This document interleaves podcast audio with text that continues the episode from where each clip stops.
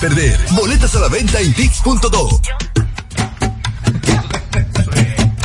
La Navidad nos une. Llegó la tía Juanita y trae dos funda verde. La Navidad nos une.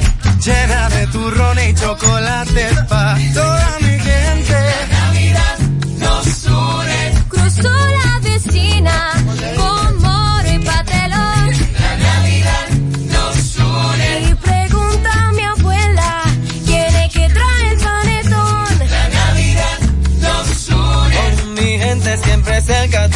eso es gozo y alegría. La Navidad nos une. Aquí nadie llega con la mano vacía. La Navidad nos une. El horno ya huele a cerdito asado. La Navidad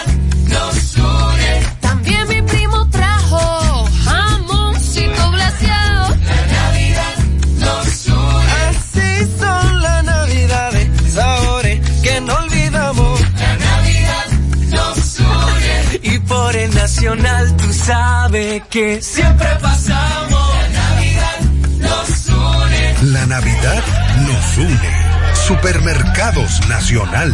La gran diferencia.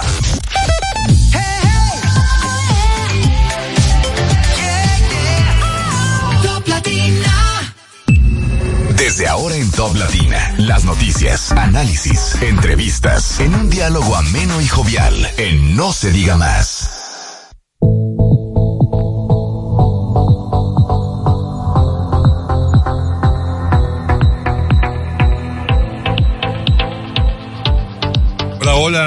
Buenos días, bienvenidos a No se diga más a través de Top Latina, hoy lunes 18 de diciembre, a punto de llegar la Navidad de este año 2023, cuando son exactamente las 7 de la mañana con 3 minutos hoy lunes. Ojalá empecemos una excelente semana para todos, algunos ya de vacaciones, otros siguen laborando por el futuro de ellos mismos y del país, como siempre. Amigos, como siempre nos acompaña Olga Almanza en la producción del espacio, en la coordinación de la producción Sheila Paredes, en los controles Marcelino de la Rosa. Ustedes también pueden acompañarnos siguiéndonos a través de nuestras redes sociales, no se diga más RD, tanto en X como en Instagram, Eh, así como también pueden disfrutar de nuestras entrevistas tanto en YouTube como en Spotify. Buen día, Máximo Romero. Buenos días, damas y caballeros. Señor Alex, feliz lunes, feliz inicio de semana.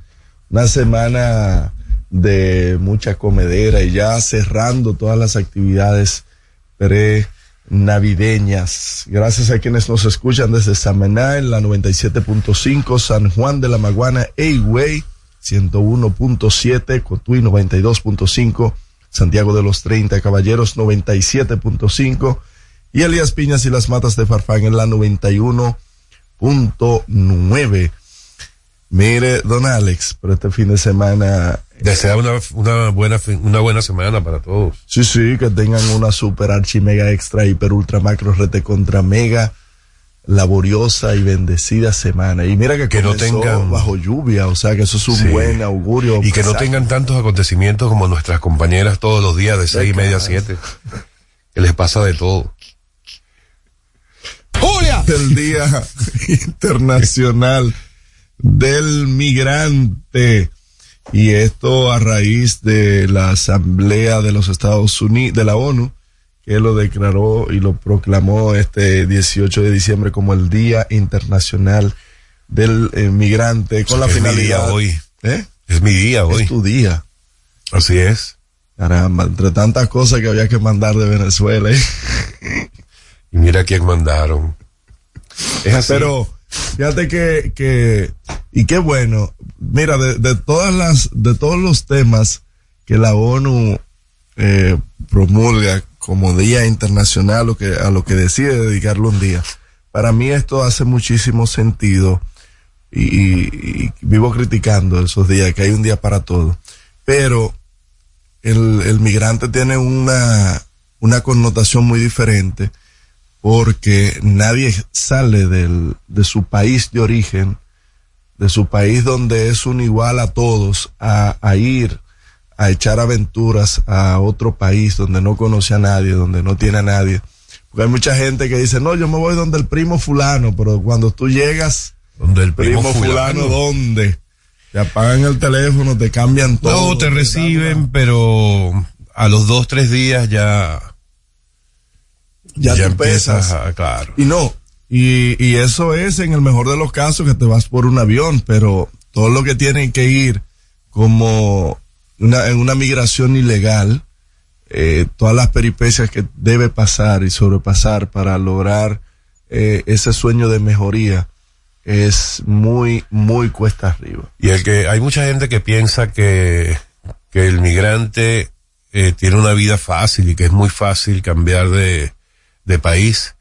Y la verdad, la verdad es que la realidad dice que es muy, es muy difícil, es muy difícil vivir en un país que no es el tuyo. Sí. Por muy bien que te pueda ir, por muy, o sea, porque dejas atrás muchas cosas, ¿no?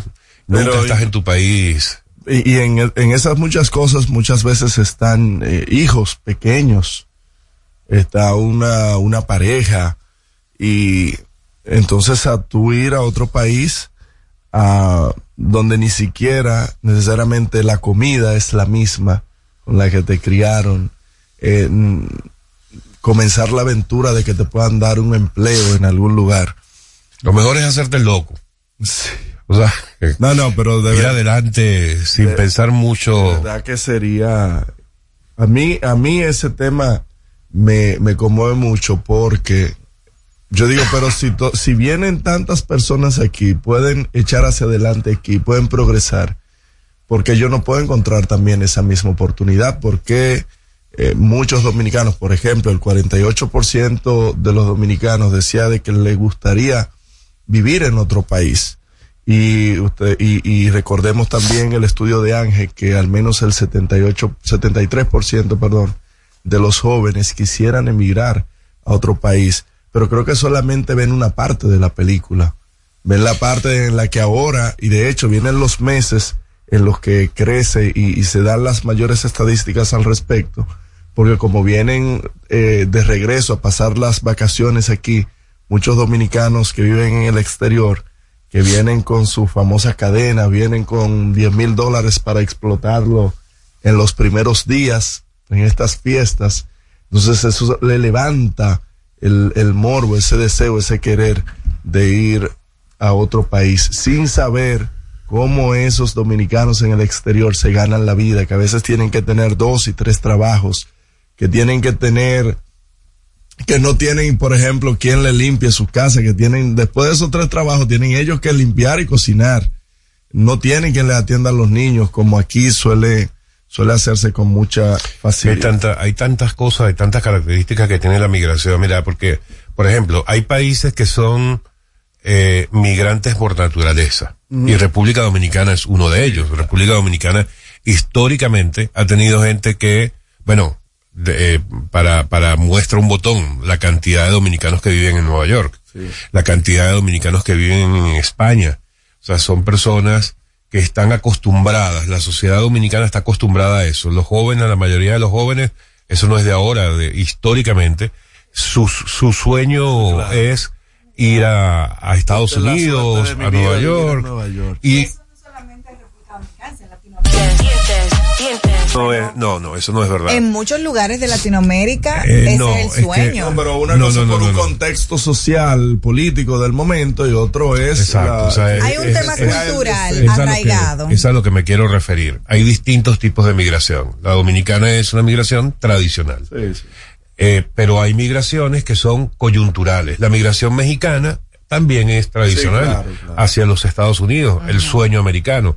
Pero migraciones, por ejemplo, como la de Venezuela, que la de Venezuela es desde los años finales del 90, principios de 2000, temas políticos. Ya han salido, o ya hemos salido, siete millones de venezolanos regados por todo el mundo, pero el venezolano históricamente o tradicionalmente no es una sociedad migrante. Es que lo tenían todo.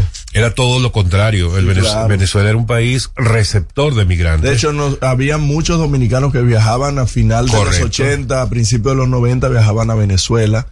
Por el alto eh, circulante que Pero había. por ejemplo, tú ves, Argentina no es un país migrante. no, pero ¿y para dónde y qué y de dónde? ellos, ellos como creen que su país es el mejor, aunque Sí. estén en las, en las peores es condiciones. que para ir a Argentina eh, hay que ir a Argentina, o sea, no tú no tú no pasas, uno dice voy a México y cruzo primero por Pan- no no no no. Sin embargo, hoy en día, eh, o sea, y hay estudios que lo, que lo confirman, hay más migración en el mundo que nunca. O sea, nunca antes se habían visto los niveles de migración como hoy se ven. Pero es por el tema del, es más un tema político y social. Sí, y social. Por ejemplo. En eh, África, la- tú sabes la Claro. cantidad de migración que hay de África a Europa, que se van desde Marruecos Marruecos. para llegar a Italia, eh, a países donde naturalmente tengan más oportunidades. Definitivamente son muchos eh, y las vueltas que se hacen para llegar a esos países son increíbles. Mira, o sea, para llegar a España, dominicanos toman una ruta que es una locura, señores, eh, por Colombia, Brasil, o sea, una cantidad de países y así mismo hacen en África, cruzan hasta tres y cuatro países muchas veces y la mayoría de veces a pie para llegar a un país.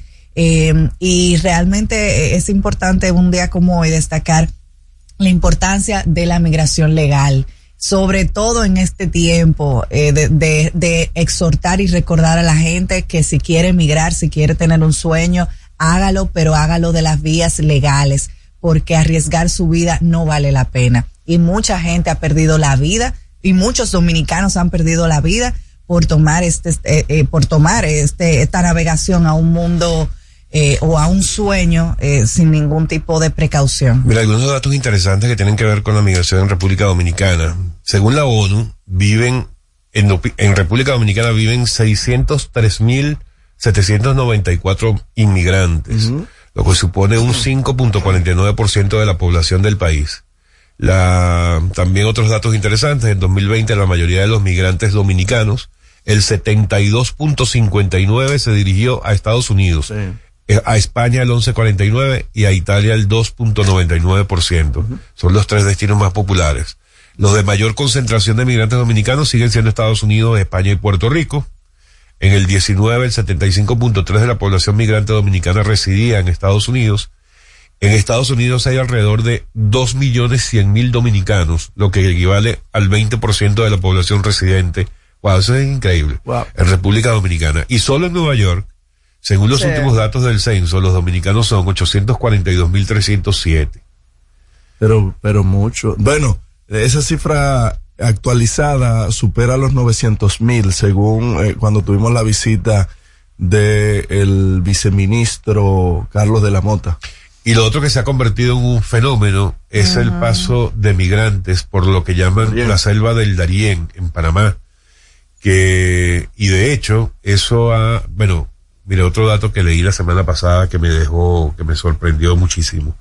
Ustedes saben que la mayor cantidad de migración ilegal que llega a Estados Unidos llega de México, por la frontera México-Estados Unidos.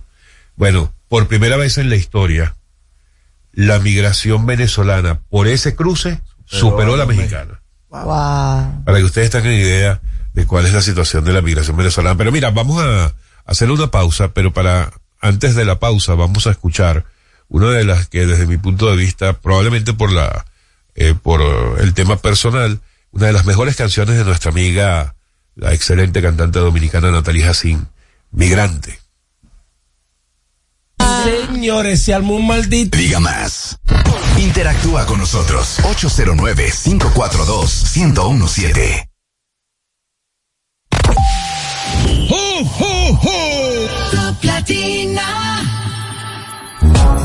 Dale un toque dulce a tus mañanas con las nuevas French Toast Sticks de Wendy's. Mmm, deliciosas tostadas francesas cortadas a mano, crujientes por fuera y suaves por dentro, servidas con rico sirop. Pruébalas, el desayuno perfecto para tener un buen día. Solo en Wendy's.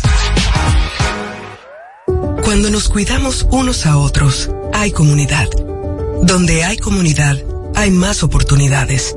Donde hay más oportunidades, se vive mejor.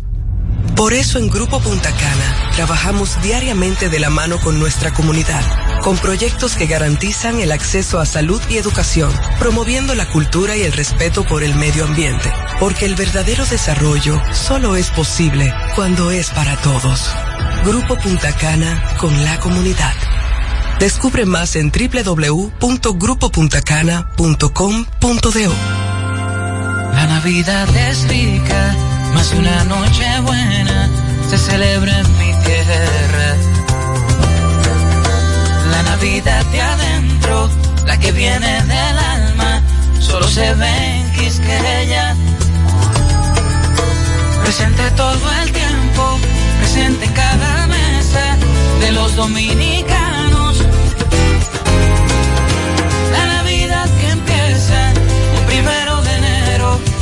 Solo se da en mi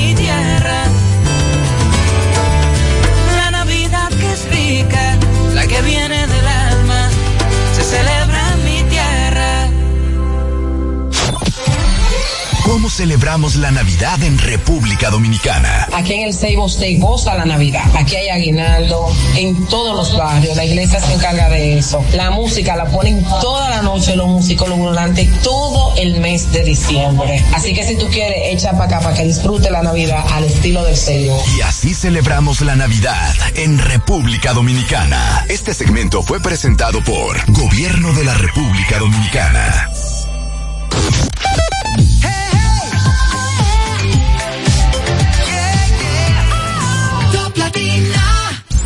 Usted escucha, no se diga más, no se diga más. La mejor información y el mejor entretenimiento. No se diga más. Una revista informativa con los hechos noticiosos que marcan tendencias en el país y el mundo por Top Latina. Y no se diga más. Es momento de darle una ojeada a los periódicos más importantes del país y saber qué dicen sus portadas.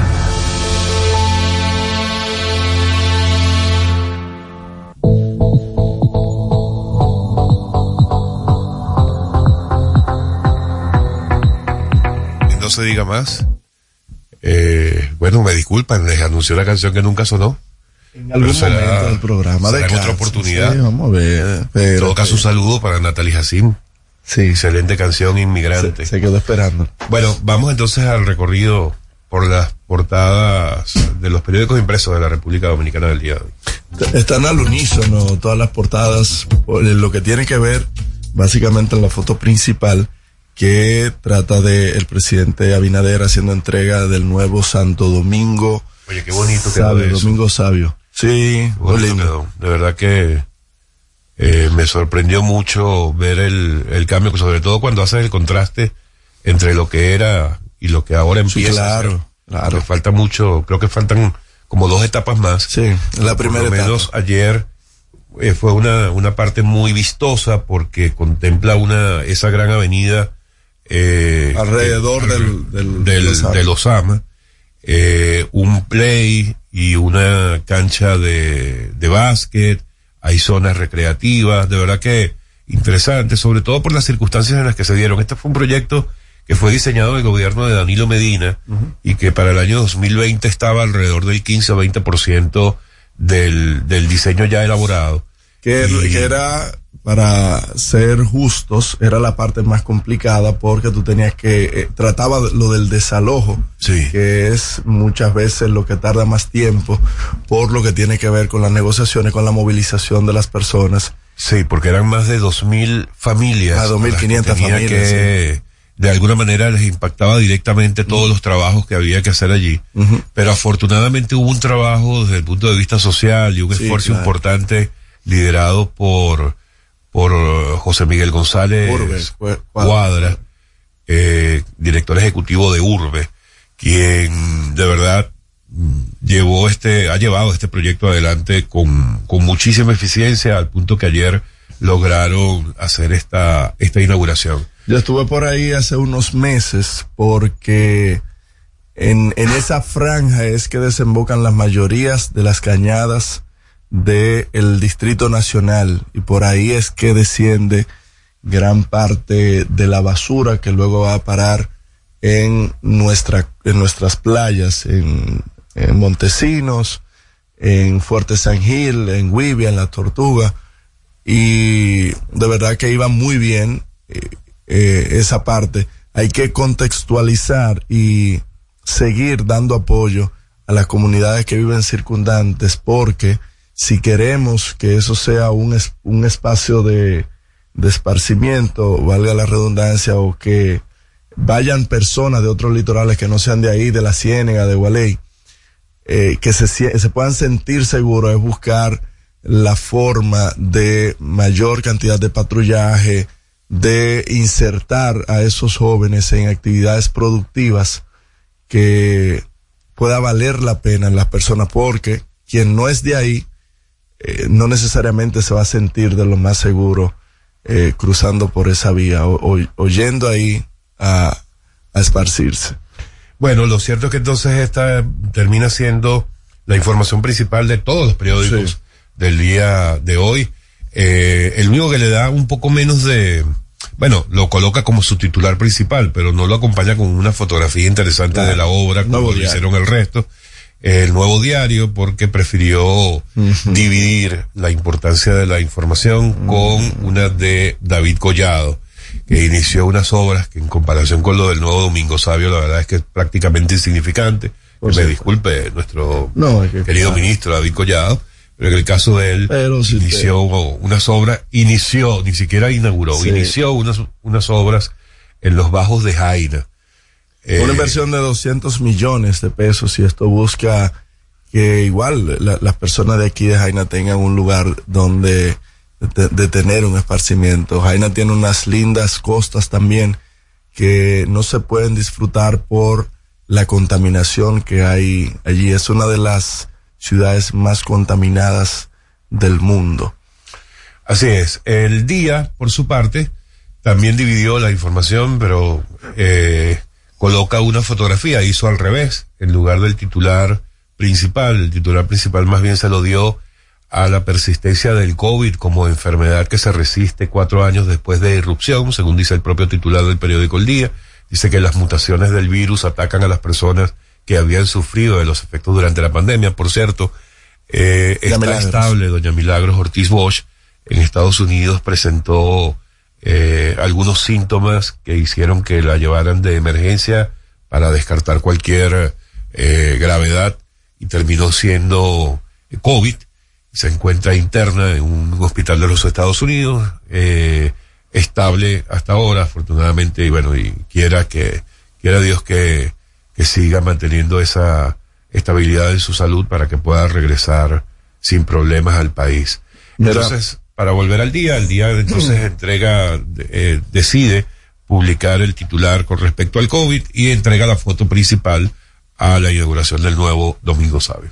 Y en el tema de, de turismo también hay otra nota en varios de los periódicos y es que indican que turismo incidió en el 86% de nuevos empleos.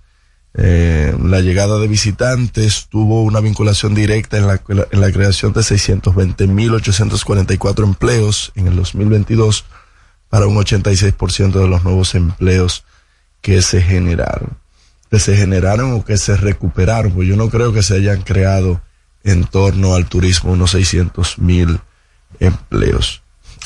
Otro tema, el periódico Listín Diario, que hoy mm, continúa con su tema de la movilidad vial, pero hoy se traslada a Santiago. Eh, dice en su principal, dice en la portada, la movilidad vial también se torna caótica en Santiago. Dice, trae declaraciones del presidente de la Central Nacional de los Trabajadores del Transporte, Juan Marte. El caos y la situación grave de movilidad que se ha generado en esa demarcación es producto de las múltiples y simultáneas intervenciones en calles, avenidas y autopistas, así como la ausencia de rutas alternas, sumando el extenuante flujo vehicular eh, que recae en la falta de planificación, coordinación y coherencia entre las entidades que influyen en el tránsito y el transporte. Todo eso lo dice este señor sindicalista, eh, que viene a ser una nueva entrega Sí. de toda esa serie de trabajos que está entregando el listín diario a propósito de un foro que ellos están planteando para discutir todo el tema de la movilidad vial. Mira, y en otra información, el Papa cumple mm, 87 años, lo celebró en un, en un hospital de niños 87 años. 87 vainas. Y me parece muy bien esa celebración que ¿Cuántos hizo. años tiene el Papa ya de, de, en el papado? Yo no recuerdo. Creo que fue en el 2015, 16, no, que renunció Bergoglio. Eh, búscate ese dato ahí, pero debe tener cerca de 10 años ya. Sobre todo Sí, ya la- Y, a ver. las precauciones, porque Eh, estamos en vivo. Mira, Mira, desde el 2003, o sea, sí, 10 sí, años. 13, 15, 10 años. Sí, sí, recuerdo esa, eh, esos temas. Y mira, eh, durante el, el- el pasado viernes, el Ministerio de Industria y Comercio dispuso, dispuso unas bajas en los precios de los combustibles y, y lo hacen ver y notar también como, como publicidad en las portadas. ¿De cuánto fue? Dos pesos y algo. Bien. Bien. Y todo lo que baja, así sea uno, es bueno. No, Una lo, no lo no critiques. Una noticia que está en una esquinita en Diario Libre, pero que es cuidado. importante mencionar, es que agentes de Kenia irán a Haití en febrero. El primer grupo de policías kenianos destinados para la Fuerza Multinacional de Ayuda a la Crisis de Haití llegará al país vecino en dos meses. Eso es una buena noticia para todos los dominicanos y para toda la comunidad internacional interesada en que nuestro país vecino Haití se estabilice. Bueno, y para terminar el recorrido por las portadas de hoy, una información que debe ser de interés de todos es que hay un sistema frontal y una vaguada que provocan sí. llamado de alerta. Eh, hay llamados de atención por parte de ONAMET y del COE, eh, a que hasta ahora incluye a 16 provincias. Las condiciones climáticas pueden extenderse incluso a todo el país. Bueno, de hecho, anoche llovió en la capital, llovió fuerte por un buen rato. Ayer yo veía la- del, la venía del norte y vi esa, ya entrando a la ciudad, esa gran nublación y yo no sé si a ustedes les pasa, pero a mí, ya cuando veo eso, e- e- ese cielo gris oscuro, me da cierto pánico. Yo creo que voy a tener que ir a terapia. Sí, sí. Pero hay que destacar y es importante educar y que la población sepa que Santo Domingo eh, nos encontramos en alerta amarilla eh, por la vaguada que, que se espera. Por lo que, y también hay que destacar que vienen muchas ráfagas de viento, tronadas aisladas, eh, que no se recomienda ni balnearios, ni estar cerca de ríos, cañadas, eh, tener mucha precaución también los operadores que, que, que, que tienen embarcaciones, eh, pescadores, eh, todas las personas interesadas en estos temas tienen que tener cuidado porque ya hay ocho provincias, nueve provincias en alerta amarilla y siete en alerta verde. Así que hay que cuidarnos. De todas maneras, más adelante vamos a hacer contacto, como siempre hacemos, con el amigo Francisco Holguín de Onamet, para que nos ponga el día a, esta hora de la mañana, a ver cómo si ha avanzado, ha evolucionado en algo estas alertas, y que en todo caso estemos bien preparados para esas lluvias que seguramente se van a presentar casi que en todo el territorio dominicano. Amigos, estamos en No se diga más, a través de Top Latina. Al regreso, más información en No se diga más. Top Latina. ¿Gastando mucho dinero en pañales? Prueba Kidis Antifugas con superpoder absorbente que mantiene a tu bebé seco y protegido por más tiempo. Hasta 10 horas de protección garantizada. No más camas mojadas. Prueba ya Kidis Antifugas, un super pañal a un super precio. La Navidad es rica, más de una noche buena se celebra en mi tierra. La Navidad de adentro, la que viene del alma, solo se ve en Quisqueya. Presente todo el tiempo, presente en cada mesa de los dominicanos. La Navidad que empieza un primero de enero solo se da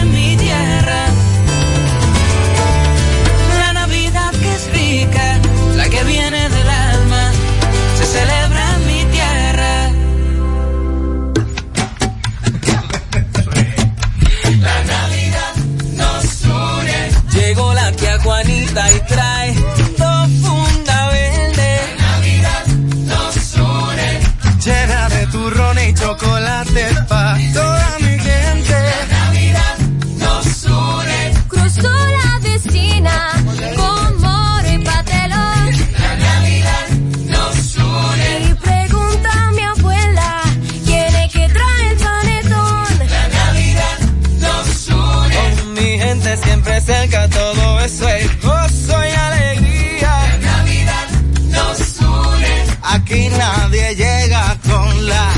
mano vacía. En Navidad nos une. El horno ya huele a cerdito asado. La Navidad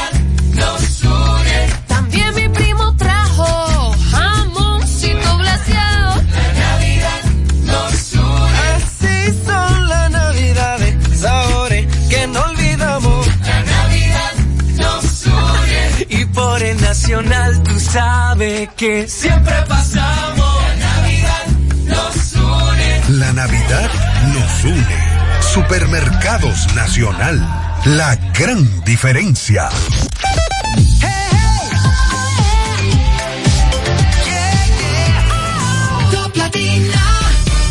Con nosotros al 809-542-1017. No se diga más. Seguimos conectados con ustedes en No se diga más por Top Latina.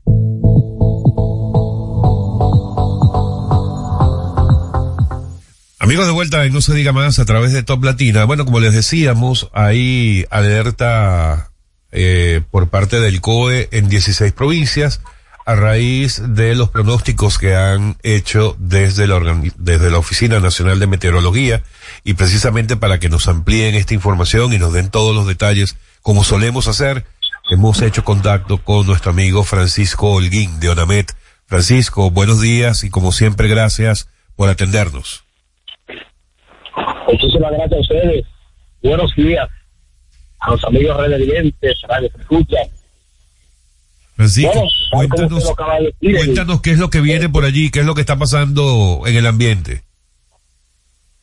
Está hablando de la... La República Dominicana amaneció hoy con estabilidad atmosférica. La estabilidad hay que asociarla siempre a condiciones hidrometeorológicas. Desde muy temprano está lloviendo en sectores del Gran Santo Domingo, pero también en este momento llueve en algunas, algunas zonas de Mala, precaución hay que hacia el este.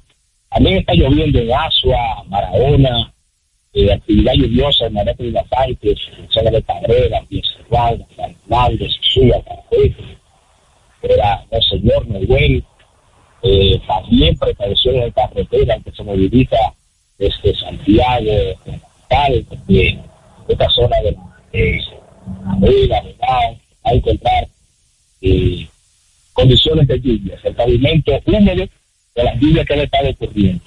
Poco a poco comenzamos a, a ver un ambiente mucho más tranquilo eh, para que se generen grandes lluvias. Ya usted mencionaba las alertas que hay en diferentes provincias del país. Y algunos de esos colores irán cambiando a medida pasan eh, las horas. Un sistema frontal se acerca por el noroeste de República Dominicana. Tenemos un viento entonces del área del Caribe, que es un viento del sureste, un viento cálido y húmedo. Por eso, a pesar de las lluvias de la época del año, hoy amanecimos con un poquito de calor. Y es, Entonces, esto ha generado lo que se conoce como una vaguada prefrontal. Y es la que tenemos en este momento de la República Dominicana. Ahora, el sistema frontal, que es la parte donde se divide la masa fría que viene desde la costa este de Estados Unidos, desplazando el aire cálido en el área del Caribe, se localiza sobre la parte oriental de Cuba. ¿Qué va a pasar? ¿Por, ¿Y por qué estas alertas eh, de las autoridades? Bueno, porque se espera que se generen lluvias eh, significativas. Inundaciones, se esperan inundaciones, eh, crecidas detalladas y arroyos, porque durante hoy lunes, martes y el miércoles, el sistema frontal o, lo que es la línea de la masa fría y cálida se va a estacionar sobre República Dominicana y durante estas 48 horas, 48, 72 horas, va a permanecer un ambiente lluvioso. Ha estado lloviendo, suelo hay zonas que pasan durado, entonces para que las personas estén atentas a lo que pueda suceder en su zona, sobre todo si vive en algún lugar vulnerable, que ya sepa que su provincia está en alerta, puede llamar al COE, a la UNAMED, para que le den más informaciones. Pero desde mi punto de vista como meteorólogo, quiero decirle a la persona que traten de estar contexto con las autoridades, porque si se esperan que se generen inundaciones con la presencia de este sistema frontal, que es muy activo eh, y se puede generar lluvia que puede sobrepasar los 100 milímetros en 24 horas y eso es mucha agua en poco tiempo y eso es lo que genera las inundaciones. Y que durante toda la semana será una semana lluviosa para nosotros aquí en República Dominicana, en una provincia más que otra, pero es un ambiente de lluvia todavía hasta el 24 de diciembre. Se observa que en el norte, después del jueves, viernes, sábado y domingo, en el norte vamos a tener un viento frío que va a estar eh, transportando ilegal y los días de Nochebuena y Navidad se espera que también caiga lluvia aquí en la República Dominicana. Así que una buena semana esta para nosotros los dominicanos. Pero eso, es, te- pero eso es terrible, Francisco, pasar una Navidad Lluviosa, lluviosa. ¿eh? Bueno, lo que pasa es que la naturaleza eh, se comporta de esta forma y, y, y debo decirle que nosotros salimos de la temporada ciclónica y hubieron dos eventos que le dejaron lluvias en los embalses. Sin embargo, las lluvias post temporada ciclónica, eso es la que han, eh, es la que ya han podido observar cómo los, los niveles de nuestras presas, nuestros embalses han aumentado. O sea que por un lado lo está beneficiando porque tenemos agua para el año que viene sin problema. Y si, si finaliza el año con estas condiciones, eh, no va a ser malo el año que viene, el que va a afectar el presente del fenómeno del niño. Eh, nuestros agricultores, sobre todo los que están en la parte de revío, eso no tendrán inconveniente y es una garan- garantía de la seguridad alimentaria, como se le suele llamar. Así que si el 24 está lloviendo, yo creo que el calorcito humano, eh, la naturaleza, no lo, está, no lo estará dando así, habrá menos accidentes. Eh, esa efervescencia que se logra tener en esos días de Navidad, al ver la lluvia, y se dan las condiciones, como dice los pronósticos hoy, porque pueden cambiar, pueden disminuir la lluvia, no estará lloviendo a nivel nacional, incluso ni siquiera con el sistema frontal, hoy va a llover en toda la provincia, va a llover en alguna, sobre todo en el norte, pero no es que estará lloviendo a nivel nacional, se grave el agua, no, no, no, sino una provincia más que otra, sobre todo la parte norte, hoy, eh, el lunes, martes, y todavía el miércoles aquí en la capital va a seguir lloviendo, así que la gente que no tiene esta tarde, si no tiene que hacer en la calle para evitar el estacionamiento, se quede en casa mirando la lluvia porque después de la una de la tarde estará lluvioso. Mira, con el tema de las los chubascos que han estado cayendo y la posible saturación de los suelos y que la, la carga que tienen para recibir, eh, que no podrán recibir nuevas precipitaciones y que eso pueda causar eh, más inundaciones.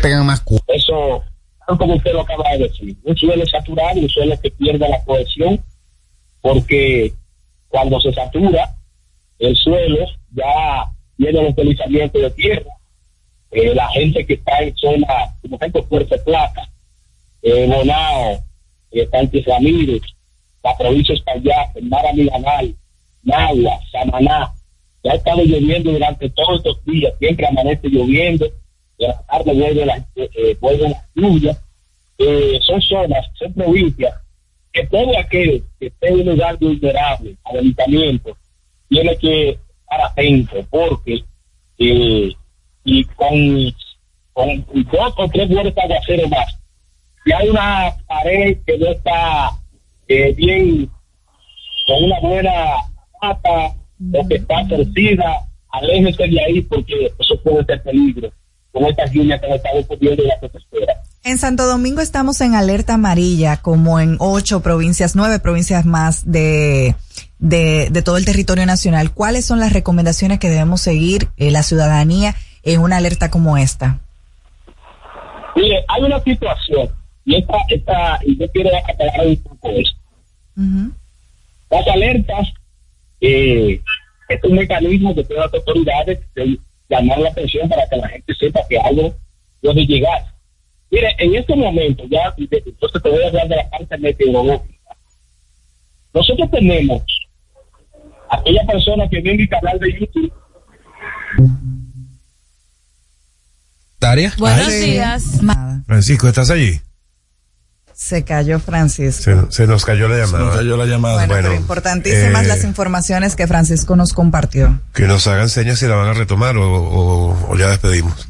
Bueno, en todo caso ha sido el amigo Francisco Holguín desde la Oficina Nacional de Meteorología de UNAMED. Ya saben, amigos, todos pendientes, todos preparados porque eh, se pueden seguir presentando estas lluvias, incluso hasta el día 25, según nos dijo, hasta ahora, por parte del COE, que es el eh, Centro de Operaciones de Emergencia, ya han declarado 16 provincias en alerta, en el caso de la capital, Santo Domingo, Distrito Nacional, al igual que San Cristóbal, San José de Ocoa, María Trinidad Sánchez, Hermanas Mirabal, Espaillat y Puerto Plata, están en alerta amarilla, mientras que en alerta verde están Santiago, La Vega, Duarte, Samaná, Monseñor Noel, Asua y Peravia. El resto de las provincias eh, ya no tienen ningún tipo de alerta por parte de, del COE. Muchísimas gracias. Entonces, sí, eh, gracias a nuestro amigo Francisco, Francisco Holguín. Vamos a no paso, ¿les parece? Sí. Amigos, estamos en No se diga más a través de Top Latina. Al regreso, más información en No se diga más. Top Latina. Tienda es sinónimo de Joarla. Proyecto es sinónimo de Guara. Negocio es sinónimo de Claudia. Comercio es sinónimo de Rosa. Mercado es sinónimo de Katy. Emprende se escribe con tu nombre. Mujer que crea su futuro. Descubre un espacio lleno de beneficios para acompañarte desde la idea inicial hasta la apertura y desarrollo de tu negocio a través de capacitaciones y mentorías. Tú también puedes ser parte de Emprende Mujer. Popular a tu lado siempre. Dale el toque dulce a tus mañanas con las nuevas French Toast Sticks de Wendy's. Deliciosas tostadas francesas cortadas a mano, crujientes por fuera y suaves por dentro, servidas con rico sirop. Disponibles de lunes a viernes de 7 a 10.30 y sábados y domingos de 7 a 11 de la mañana. Pruébalas ya, el desayuno perfecto para tener un buen día. Solo en Wendy's. Compro hoy, compro mañana,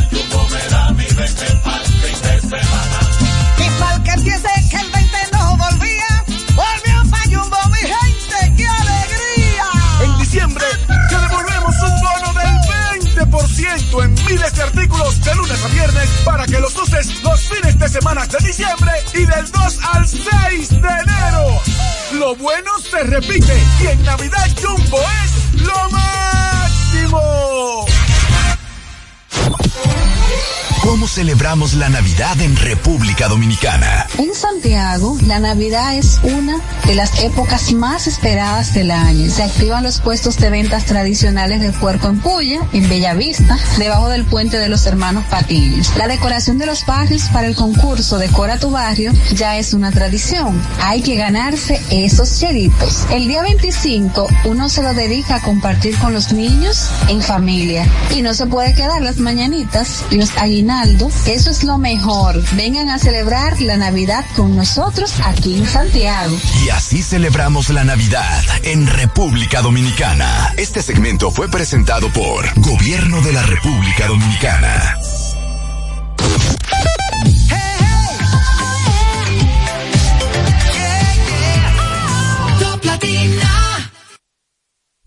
Interactúa con nosotros 809-542-1017.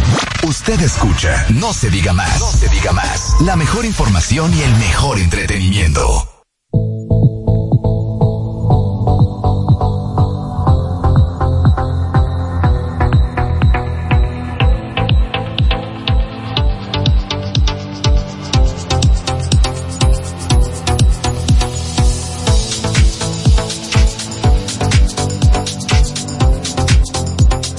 Amigos de vuelta, no se diga más a través de Top Latina.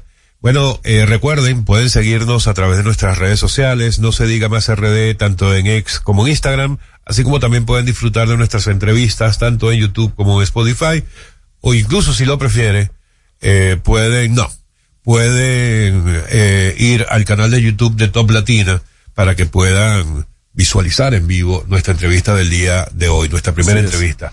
Estamos ya para ello con el amigo Tomás Hungría, candidato a regidor de la circunscripción número uno del Distrito Nacional por el partido Mor no, Morrison, no, por el partido País Posible.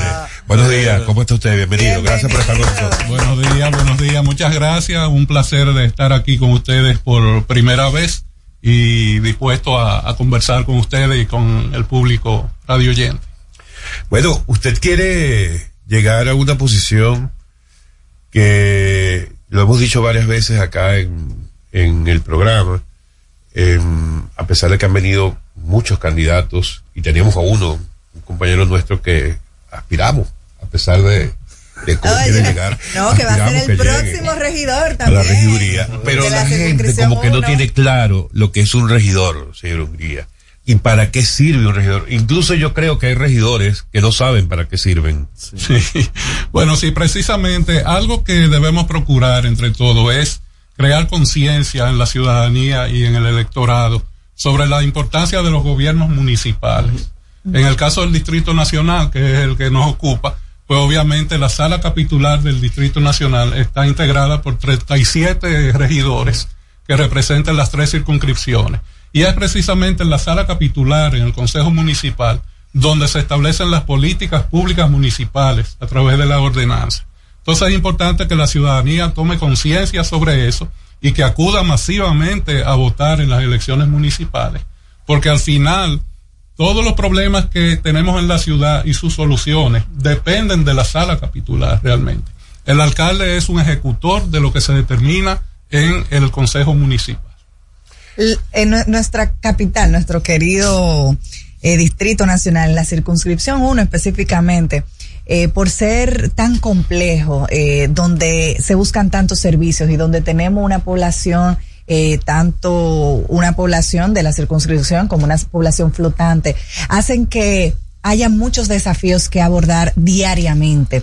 Y pareciera a veces que las autoridades no dan abasto con la cantidad de cosas que están pasando todos los días en la circunscripción 1 del Distrito Nacional. Y me gustaría saber, Tomás Hungría llega a la regiduría, llega a la alcaldía del Distrito Nacional. ¿Cuál sería esa única cosa que pudiera resolver? Si pudiera resolver solamente una, ¿cuál sería eh, en estos cuatro años? Bueno, dentro, como dice, dentro de toda la problemática que hay y todos los retos que hay, si me pides una, yo abordaría en primer lugar el tema del tránsito vehicular en la circunscripción número uno.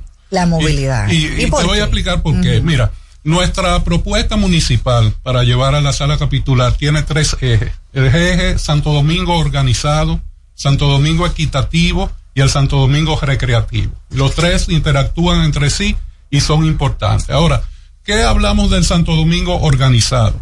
Es precisamente, hay dos temas fundamentales. Uno es el tránsito vehicular, eh, y otro tiene que ver en la misma línea con la colectivización del transporte público a nivel general. El problema del tránsito es un problema municipal. A pesar de que existe un instituto nacional, que es el Intran, es eh, eh, y está determinado por la ley que el tema del tránsito vehicular es una responsabilidad municipal y el ayuntamiento del distrito no puede estar ajeno a eso.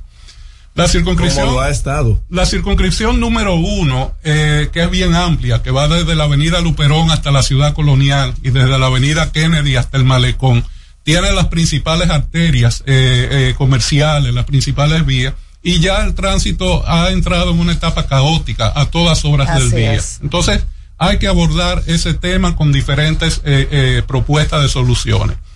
Eh, nosotros planteamos la colectivización del transporte, comenzando por el transporte escolar, el colegial, el universitario y también el corporativo.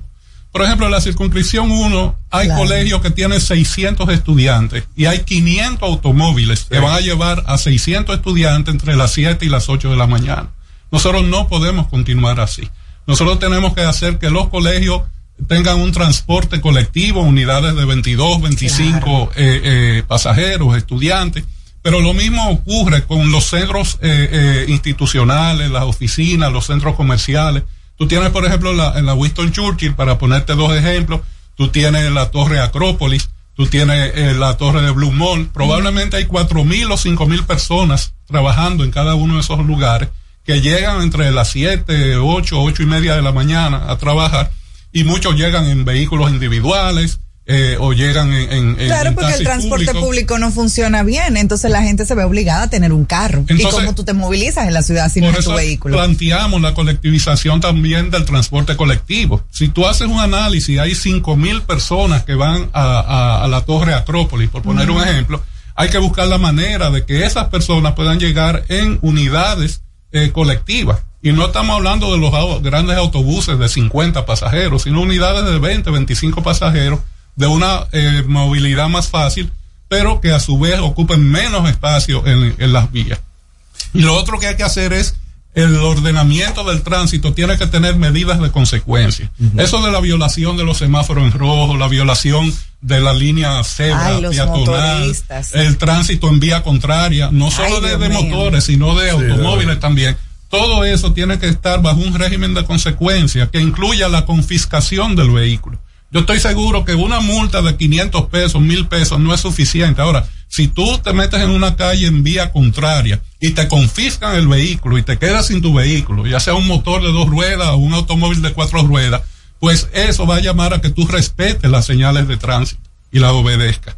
Pero nosotros vemos la permisibilidad que hay y, y- y- y- y- y- y es algo que hay que resolver realmente. La educación ciudadana es fundamental para resolver los problemas. Y con el tema de los vehículos pesados, hay una ordenanza, la 2, eh, 2021, y 2-2021, que prohíbe el tránsito de vehículos pesados, que no es necesariamente un tema de que falten ordenanzas, sino las consecuencias Ok, la aplicación. y la aplicación Claro, de, la- de las está. mismas.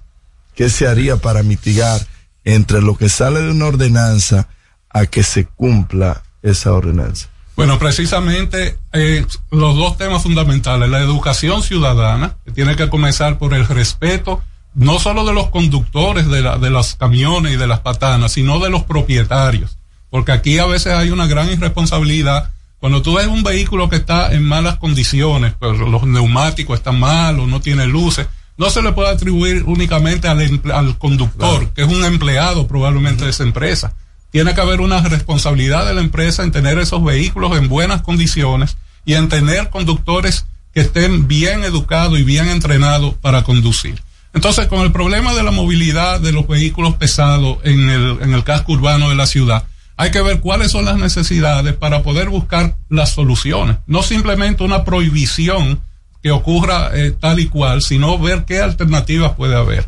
Y una alternativa que puede haber porque ocurre fuera de aquí, en otros países, es los horarios de transitar. O sea, los vehículos pesados en, en Europa, en Estados Unidos, en Canadá, están las 24 horas, pero están también de madrugada. Entonces, todo el mundo sabe que de 11 de la, de la noche a 5 de la mañana es eh, una hora tranquila, vamos a decir, para el tránsito y se puede normar para que haya la circulación de esos vehículos mayoritariamente en ese horario. También el tema de, de Santo Domingo, de la ciudad, está la avenida de, circula- de La circunvalación circunvalación. Santo Domingo, Que eso tiene que ser la, la solución, porque lo es fuera Claro. de aquí en muchas Eso fue lo que ciudades. se planteó y para La circunvalación tiene que completarse para permitir que haya ese tránsito por esa vía. Ahora, señor Hungría, todo eso que usted acaba de mencionar, todas son propuestas lógicas, todas son propuestas razonables, todas son propuestas que ya yo no sé la cantidad de veces que las he escuchado, no sé la cantidad de veces que nosotros hemos conversado aquí sobre el tema, y no se hace. Yo me pregunto, y le pregunto a usted, ¿por qué cree usted que eso no se ha hecho nunca? O sea, ¿por qué no ha funcionado? Porque aquí no se ha llevado adelante, primero, las pocas normativas que hay para tratar de regular el tema no se cumplen o no las hacen cumplir. No hay un régimen de consecuencia. Y por otra, no hay propuestas que puedan incluso ser hasta creativas, que uno ve en cualquier otra parte del mundo que por lo menos como prueba las hacen. Y si funciona bien y si no funciona, prueban con otra cosa. Pero ¿por qué aquí no? ¿Por qué cree usted que aquí no? Mira, nosotros eh, tenemos que sacar la politiquería y el clientelismo de las salas capitulares. Yo te preguntaría, Alex, mencióname cuál es el, el regidor que representa tu sector residencial. O mencióname tres regidores. Probablemente no me vas a poder contestar. Probablemente nunca te has reunido De con el 37. regidor que representa tu sector. Entonces, la- el Distrito Nacional tiene 70 sectores residenciales. De esos 70 hay 40 sectores en la circunscripción número uno. Entonces, a la sala capitular tenemos que ir ciudadanos preocupados por la ciudad. No politiqueros, no clientelistas, sino ciudadanos eh, eh, con la capacidad, la experiencia necesaria y sobre todo con el deseo de buscar las soluciones y de implementarlas. ¿Por qué no se ha hecho? Porque precisamente no se le ha dado la importancia que tiene el Consejo Municipal. que es el que dicta las políticas municipales que el alcalde, en este caso la alcaldesa Carolina Mejía, tiene que eh, implementar. Entonces la ciudadanía tiene que abocarse a darle importancia a eso y a reclamarle a sus representantes, que son sus regidores, las soluciones para los diferentes tipos de problemas que, que existen. Hemos hablado del problema del tránsito, pero hay numerosos problemas que pueden tener solución. Es cierto que algunas soluciones son más difíciles que otras, pero si no se comienza a actuar sobre esos eh, problemas, vamos a seguir perdiendo poco a poco la ciudad de Santo Domingo. A mí me parece. Antes de salirnos del tránsito, eh, ayúdeme a recordar, porque yo nada más tengo 13 años aquí. Usted tiene unos Tengo- cuantos más aquí. Tengo ¿verdad? 61 en el país y 45 en la circunscripción número uno. Muy bien, entonces, de esos 45 años, ¿usted recuerda cuál fue la última medida que se tomó efectiva para resolver el problema de tránsito? Mira, se han estado tomando muy recientemente algunas medidas. No, no, pero mencióneme una que se haya dicho y que se haya cumplido. Mira, la eh, determinación de los sentidos de las vías, por ejemplo, en el sector de Naco, que era una problemática, había unas 20 calles que eran de doble sentido y eso ocasionaba un eh, taponamiento permanente. Hace un tiempo ya esas 20 calles fueron objeto de la decisión de que fueran de un sentido, se hizo una planificación y eso ha resuelto bastante esa problemática que había en el sector de Naco. Te menciono uno, pero te quiero mencionar también el tema de alguna señalización que ha habido con, con, con los parqueos en las vías públicas, eh, que ha mejorado. Ahora, eh, indudablemente algo que hace falta aquí es el tema de los parqueos públicos. Los parqueos públicos, sobre todo los parqueos verticales, o sea, es una ciudad donde tenemos que tener, como hay en otros sitios, parqueos de 8, 10, 12 pisos, porque cuando eso eh, existe, funciona bien.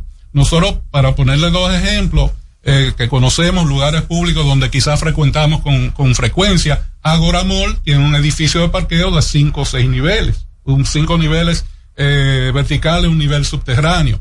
Multicentro Churchill tiene lo mismo. Acrópolis tiene su parqueo. Entonces, donde hay las facilidades de parqueo, eh, los problemas se aminoran. Ahora, hay muchos, muchos sitios de la ciudad donde no existe ninguna facilidad de parqueo y tenemos que buscar esa solución. Tenemos que marchar hacia esa solución porque es la única manera de mejorar en ese sentido. Yo, yo tengo un ejemplo. Cerca de mi casa construyeron eh, una, una placita comercial, siete locales. Adivinen cuántos parqueos tiene. Cero. Cero. No obstante a eso, construyeron un segundo nivel de locales comerciales. Adivinen cuántos parqueos agregaron. Cero. Ante la inobservancia y ante la falta de fiscalización, ya están terminando un tercer piso en una vía principal. Entonces yo, yo pregunté, pero el ayuntamiento no tiene veedores, no tiene supervisores, los regidores no pasan por ahí, la gente de planeamiento urbano no pasa por ahí. ¿Qué es lo que está pasando? Y eso se lo estoy comentando que es en una vía principal de mucha circulación. Imagínese cuántas construcciones ilegales y sin fiscalización deben haber por ahí. Bueno, pero en eso debo decirte que tú y yo coincidimos. O sea, el, el, el hecho de que las autoridades municipales no estén encima de esos problemas y no estén impidiendo esas situaciones, lo que quiere decir es que tenemos que tener en la sala capitular y tenemos que tener a nivel administrativo en el ayuntamiento del Distrito Nacional el personal idóneo, Mm. sin permisibilidad, que el personal idóneo que pueda eh, poner eh, eh, soluciones a eso. Dígalo, Porque- lo que ¿qué- no coja dinero por debajo de la mesa. ¿Qué, qué es lo que que pasa? ¿Qué es lo que pasa? Que están, hay muchas normas, hay muchas ordenanzas, pero si tú no tienes un régimen de consecuencias para los violadores, porque así como existe la ley, existen los violadores de la ley. Entonces, es un tema de, primero, la educación ciudadana para no violar las normas establecidas, pero luego, la suficiente fortaleza para hacer respetar lo que está establecido. No importa cuáles son las consecuencias.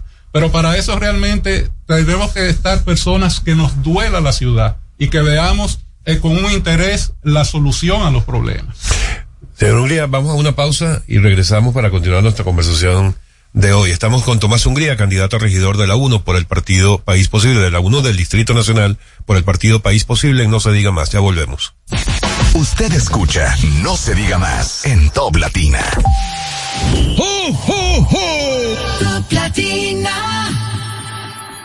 Cuando nos cuidamos unos a otros, hay comunidad.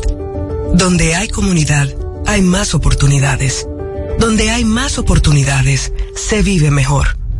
Por eso en Grupo Punta Cana trabajamos diariamente de la mano con nuestra comunidad, con proyectos que garantizan el acceso a salud y educación, promoviendo la cultura y el respeto por el medio ambiente, porque el verdadero desarrollo solo es posible cuando es para todos. Grupo Punta Cana con la comunidad. Descubre más en www.grupopuntacana.com.do. Tenemos una tierra buena, fértil, con frutos que hacen que un país pequeño se vea gigante. Esa tierra la trabajamos, porque como país tenemos una meta, producir orgullo. No hay país pequeño si sus frutos lo hacen grande. Ferquido, crece lo mejor de aquí. Patrocinador oficial de Creso, creando sueños olímpicos. Compro hoy, compro mañana, Jumbo me da mi que piense que el 20 no volvía, volvió pa' Jumbo, mi gente, ¡qué alegría! En diciembre te devolvemos un bono del 20% en miles de artículos de lunes a viernes para que los uses los fines de semana de diciembre y del 2 al 6 de enero. Lo bueno se repite y en Navidad Jumbo es lo máximo. Aprendo en el colegio. Me llena de energía. Me brinda vitamina. Para ganar el juego. Creciendo sano y fuerte. Todos tomamos Fortimal Kids. Un brazo de poder en cada cucharada. Fortalece el sistema inmune de tus hijos con Fortimal Kids. Fuente de omega, vitaminas A, D y extracto de malta. Con rico sabor a naranja. Un producto de laboratorios Dr. Collado.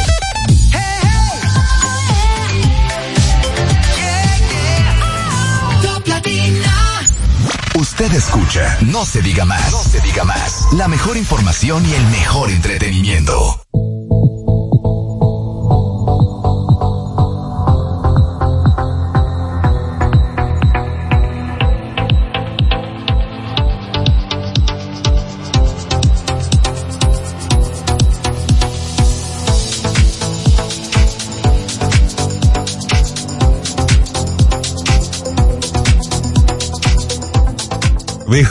Vuelta, eh, no se diga más a través de Top Latina. Ferragamo no es El patrocinante. ferraganómetro lo han roto los No, no, no es Qué anunciante de este programa. Viste que tú te pasas, viste que tú te pasas.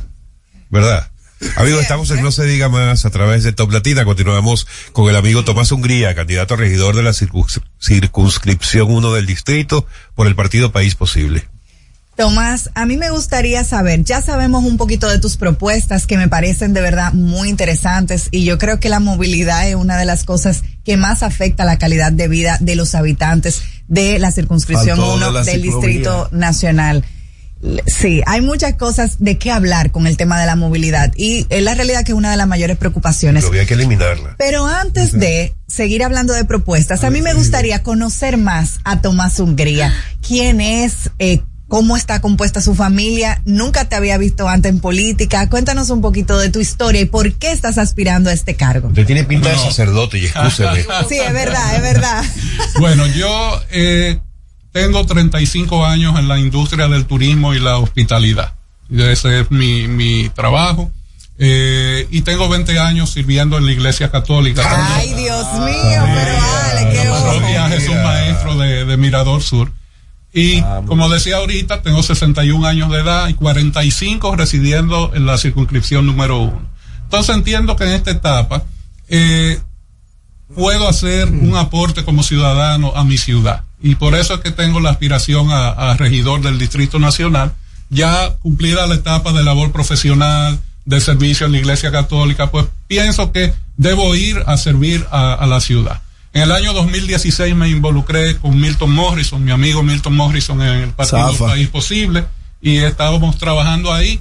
El partido es el partido de las oportunidades, ha crecido enormemente, es un partido donde usted para ser candidato no tiene que pagar dinero, simplemente tiene que tener el deseo de representar a su comunidad, de hacer las cosas bien hechas. Y por eso en País Posible acabamos de inscribir más de mil candidatos a regidores en los más de 100 municipios de- del país.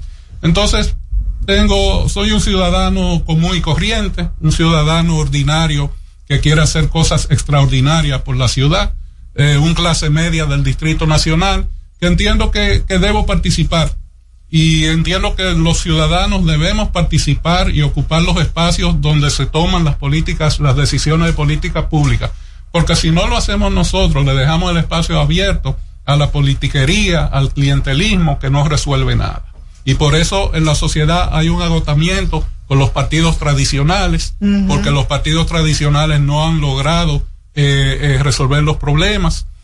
Ah, hay una pregunta muy interesante que se hace en, la- en la- PRM, en la- en las encuestas, que a la pregunta de por cuál partido votaría usted, entre un 15 y un 20% de las personas responden por ninguno.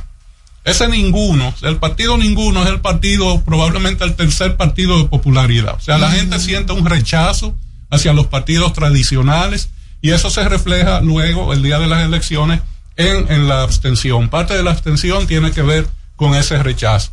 Hablamos de los partidos tradicionales que han estado gravitando en el poder de- eh, de- de- durante los últimos 20 años y más, y por eso organizaciones nuevas como la nuestra eh, ha tenido un crecimiento que va a quedar demostrado el día de las elecciones en el, en el mes de febrero. Y Tomás Hungría, como un ciudadano común y corriente, quiere aportarle a su ciudad. Y yo quiero saber si hubo un momento en el que usted dijo, ok, por este problemón que nadie quiere resolver, me quiero involucrar en política. ¿Pudiera decirnos de algo que le ha pasado que usted dice, no, aquí eh, los regidores no están haciendo nada, tenemos que entrar a hacer algo? Claro que sí, y volvemos al principio, el tránsito, el tránsito vehicular. A mí me ocurre muchas veces en una intersección, yo veo un peatón que quiere cruzar y yo me detengo para que el peatón cruce, que es algo normal, es lo que debe ser, y a mí me tocan bocina atrás. Me tocan bocina porque yo me detuve, porque yo no seguí, Dios sino porque me detuve para dejar que el peatón eh, pasara. A veces me toca ponerme delante en el semáforo, siendo el primer vehículo, respeto la línea eh, de peatonal, de cebra, y veo de repente que vienen cuatro y cinco motores y se paran delante de mi vehículo encima de la línea de cebra. Eso no puede ser, eso es, vuelvo y digo, falta de educación ciudadana, pero también falta de consecuencia. Esos motores hay que agarrarlos, confiscarlos, no una multa, confiscar esos motores. Solamente así vamos a lograr que los motores no se estacionen a esperar que el semáforo cambie sobre la línea cebra. Ah, Solamente así vamos a evitar que los motores tomen la vía contraria para transitar o que se suban a la, a la acera. O que calibren. Pero aquí hay mucha irresponsabilidad porque no es solo, eh, exacto, a- o que calibren, no solo son los conductores de los motores. Muchos de esos motores pertenecen a, a personas, a negocios, los negocios de delivery, los mismos restaurantes, los mismos colmados y colmadones. Entonces tiene que haber una responsabilidad por parte de todo el mundo para que podamos solucionar los problemas. ¿Por qué aspirar por una regiduría y no más bien por una diputación? Me refiero a todos estos proyectos y estas propuestas que escucho por parte de usted. eh, bueno, evidentemente es más difícil consumarlas desde una posición como una regiduría que desde una posición del Congreso, donde tú puedas legislar desde un curul.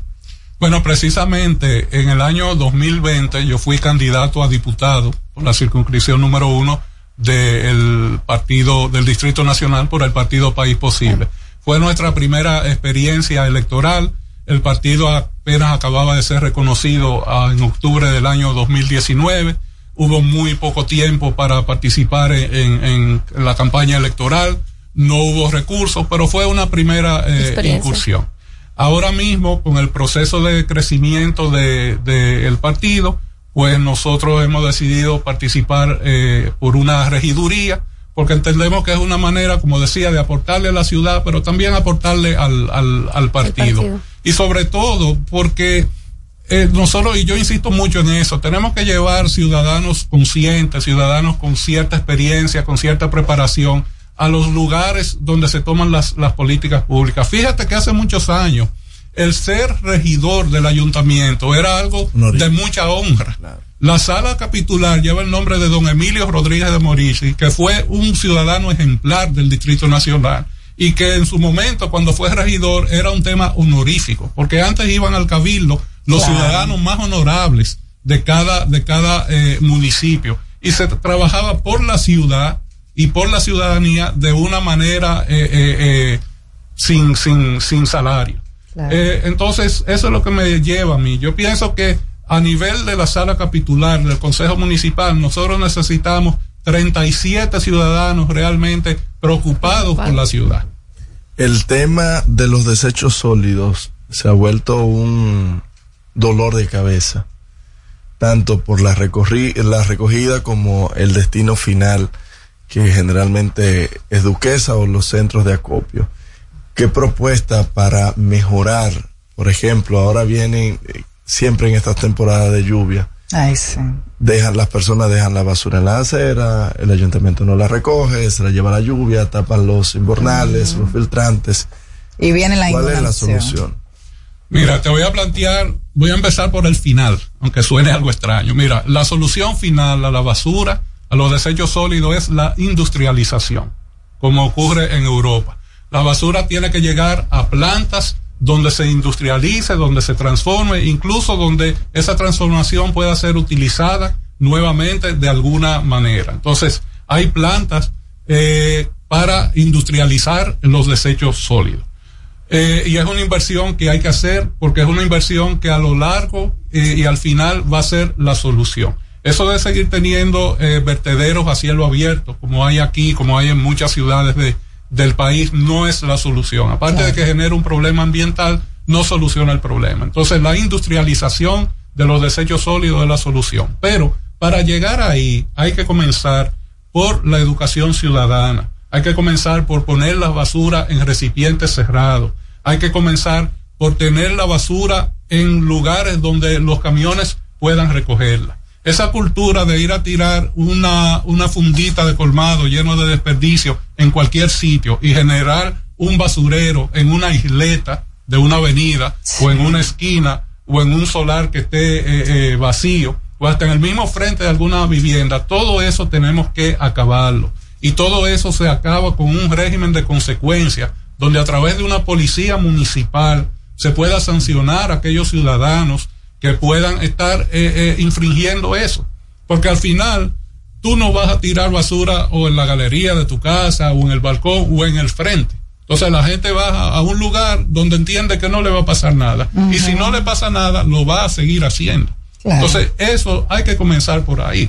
Fíjate que hay fuera de aquí hay sitios donde no hay ese gran problema. Ya se ha creado una conciencia ciudadana y sobre eso tenemos que trabajar sobre la conciencia ciudadana. No es simplemente un régimen eh, eh, de consecuencia de, de castigar, es crear, porque la gente lo que no aprende a hacer, la gente no lo hace. Yo le voy a dar una idea, don Tomás, sin cobrarle. Que cobra- mire que cobra mucho, ¿eh? Sí, sí, trato. No siempre me lo pagan, pero trato. No, es que recuerdo cuando usted habla de educación a la ciudadanía con temas como el de la basura, eh, hay países en los que han funcionado cosas como ocurrió una vez en, en Colombia, lo recuerdo, que hicieron una campaña para concienciar a la gente sobre el tema de la importancia de no botar basura en la calle. Y lo hicieron a través de la ridiculización del infractor. Es decir, cada vez, y eso lo hicieron también con el tránsito, cada vez que alguien eh, botaba algo en la calle, había brigadas, había como, eso le llaman en marketing eh, BTL, acciones BTL, que había una gente en las esquinas que cuando visualizaba que algo ocurría, hacían quedar en ridículo a la persona que estaba violando la ley. Eso ocurría en el tránsito y ocurría con el tema de la, del- de, de tirar desperdicios en la calle. Y funcionó de maravilla. ¿Por qué aquí no, no, no, ni siquiera como prueba, insisto yo, hacemos cosas que podríamos decir disruptivas como esa, a ver si eso funciona? Pero después hablamos, después de esta pausa, estamos con Tomás Hungría en No se diga más. Al regreso, más información en No se diga más. Top Latina. Tienda es sinónimo de Joarla. Proyecto es sinónimo de Guara. Negocio es sinónimo de Claudia. Comercio es sinónimo de Rosa. Mercado es sinónimo de Katy. Emprende se escribe con tu nombre, mujer que crea su futuro. Descubre un espacio lleno de beneficios para acompañarte desde la idea inicial hasta la apertura y desarrollo de tu negocio a través de capacitaciones y mentorías. Tú también puedes ser parte de Emprende Mujer. Popular, a tu lado siempre. La Navidad es rica, más de una noche buena se celebra en mi tierra. La Navidad de adentro, la que viene del alma, solo se ve en Quisqueya. Presente todo el tiempo, presente en cada mesa de los dominicanos.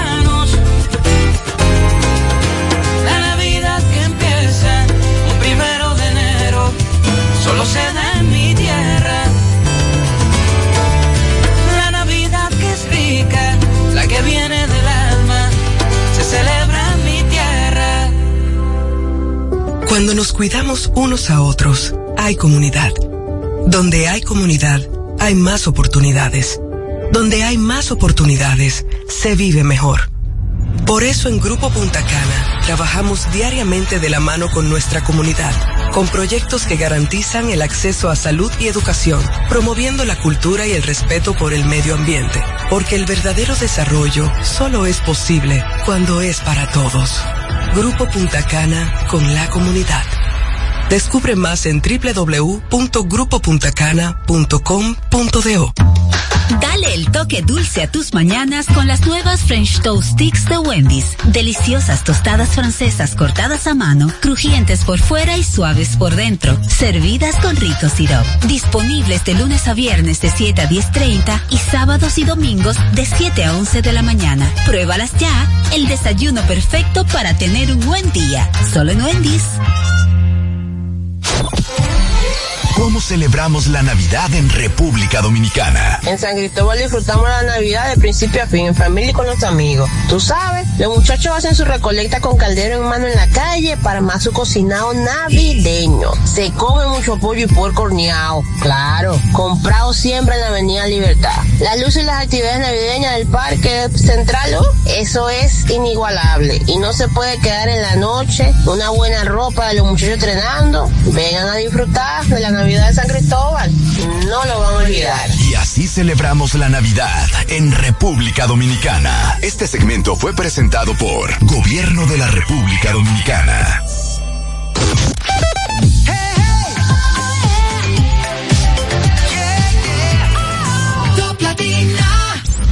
Usted escucha, no se diga más, no se diga más. La mejor información y el mejor entretenimiento. Seguimos conectados con ustedes en No se diga más por Top Latina.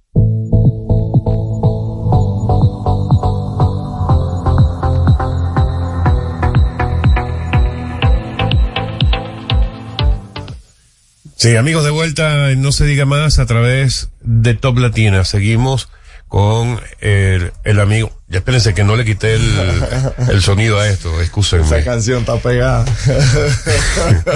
No sé cuál es, no, no logré escucharla. Estamos con Tomás Hungría, candidato a regidor de la circunscripción 1 del distrito por el partido País Posible.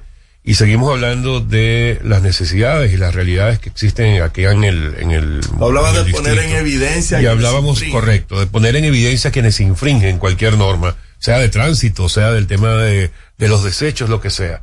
Porque aquí no hacemos ideas disruptivas como esa, que han funcionado efectivamente en otros lugares. Precisamente, hemos hablado sobre el régimen de consecuencia y parte de lo que se debe considerar es eso, o sea, divulgar a los infractores de, la- de las infracciones, valga la redundancia, eh, para que la gente tome conciencia. O sea, te comentaba fuera del aire de que en ciudades fuera de aquí publican en la prensa las infracciones de tránsito y tú sabes qué ciudadano cometió cuál infracción, qué multa le pusieron, dónde fue y en qué consistió la, la infracción. Y eso hay que hacerlo, eso no lleva eh, eh, mayores consecuencias, porque es una manera de crear la eh, eh, cultura ciudadana sobre el respeto a las normas y, y a las leyes. A mí me gustaría, Tomás, y es algo que, que uso mucho en mi discurso, que me gustaría que el ayuntamiento sea más abierto, tanto a la ciudadanía común como al comerciante. Porque nosotros tenemos una alcaldía que cierra los viernes a las tres y media y vuelve y abre el lunes a las 7 de la mañana. Cuando en ese fin de semana o muchas solicitudes se podrían hacer o situaciones se pudieran dar, por ejemplo, como la que pasó el 28 de octubre con la famosa fiesta de Halloween en la zona colonial, situaciones que por no tener acceso eh, la policía municipal, la policía nacional, no hay una, una gobernanza durante el fin de semana. Inclusive si usted como comerciante, como empresario, quiere realizar una, una documentación, agilizar algo, no lo puede hacer, porque tampoco hay una plataforma digital que pueda autogestionarse un, un, empresario. Indudablemente el ayuntamiento del Distrito Nacional tiene que estar totalmente abierto a la ciudadanía, pero la ciudadanía también tiene que empoderarse, la ciudadanía también tiene que reclamar eh, sus derechos, Eh, la ciudadanía tiene que acercarse al ayuntamiento. Por ejemplo, hay que eh, llegar a, a conseguir que las sesiones de la sala capitular sean transmitidas y divulgadas vivo, públicamente. Eso puede ser a través de la televisión o puede ser a través del internet. cogen prigilio. para que la ciudadanía sepa qué está pasando. Tiene que haber las vistas públicas también sobre los diferentes proyectos y sobre las diferentes propuestas de, de soluciones. Pero el ciudadano tiene que involucrarse también, el ciudadano tiene que participar, tiene que interesarse. Uno de los problemas que hay es que simplemente en un país presidencialista como el nuestro, donde queremos que hasta sea el presidente y no el alcalde quien se ocupe de la basura, quien se ocupe de tapar los hoyos, o sea, la ciudadanía tiene que empoderarse, tiene que participar, porque es la manera de que pueda reclamar, eh, eh, ejercer su derecho, cumplir con el deber de involucrarse eh, eh, y reclamar las soluciones necesarias. Por eso yo comentaba, eh, nosotros los ciudadanos no conocemos quiénes son nuestros regidores, porque los regidores no están cercanos. Nosotros sí conocemos a- al senador, a la senadora del distrito o a alguno de los diputados, porque están en los medios de comunicación. Usted lo ha dicho, a algunos de los diputados. Algunos. Pero los regidores, que son los legisladores de la ciudad, porque eso es lo que iba en línea con tu eh, eh, pregunta al principio. O sea, ¿qué hace un regidor? Un regidor legisla a nivel del municipio, en este caso a nivel de la ciudad. Son los que están llamados a preparar y a presentar las ordenanzas y los diferentes proyectos de ordenanza para solucionar las diferentes problemáticas que existen. Para una buena gestión municipal es necesario el remozamiento de áreas verdes. Sí, mira, eso tiene que ver, eh, nosotros acuérdate que pre- presentamos el Santo Domingo organizado, el Santo Domingo equitativo y el recreativo, y no he hablado todavía del recreativo ni del organizado en su extensión, por eso tengo que volver pronto. Eh, el, el Santo Domingo organizado tiene que ver también con las aceras, tiene que ver con la jardinería urbana, tiene que ver con la arborización, tiene que ver con una serie de cosas para que la vida del peatón y del residente en los sectores sea más cómoda, más agradable. Y ahí vamos al Santo Domingo equitativo. ¿Qué hablamos nosotros del Santo Domingo equitativo? De que las tres circunscripciones tienen que desarrollarse socialmente y económicamente.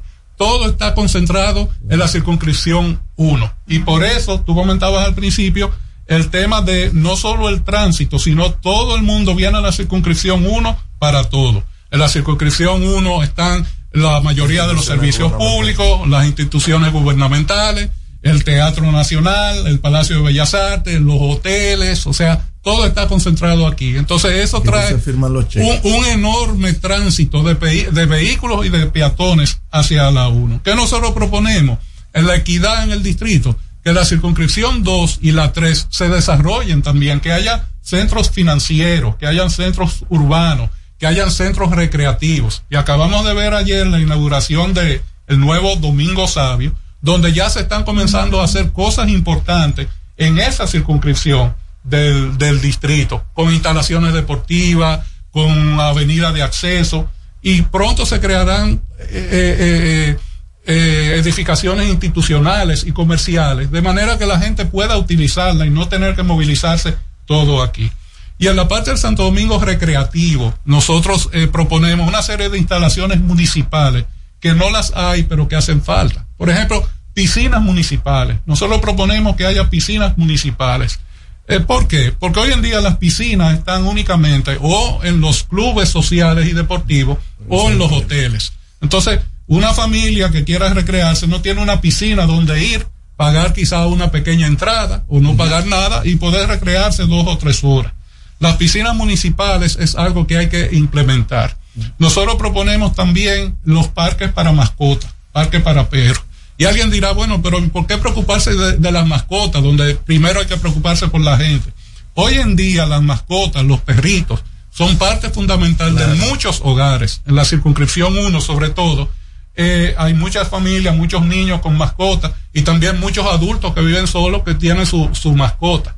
Se está demostrado que las mascotas eh, proporcionan un gran desarrollo emocional, tanto para los niños como para los adultos. Y existen fuera de aquí parques que están construidos, diseñados especialmente para tú llevar a tu mascota a las 6 de la mañana o a las 10 de la noche, al momento en que tú tengas eh, tiempo. Entonces, esas instalaciones, debemos llegar a tener esas instalaciones aquí en, en, en, la ciudad, porque es parte de la calidad de vida del residente y del ciudadano. Decía mi amiga Loreni Solano del FEDA que los, las mascotas no votan, sus dueños sí.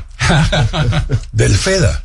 Sí, Federación Dominicana de, eh, de, de, Defensa de los Animales. Ah, yo pensaba que era el FEDA del agropecuario. No, no, no, esa es otra. Mira, Tomás. Emilio Galván. Yo no sé, no sé cuál es el sector eh, por el cual usted está aspirando a la regiduría, pero me parece, por lo que escuché hace un ratico, que tiene que ver por allá por Mirador Sur.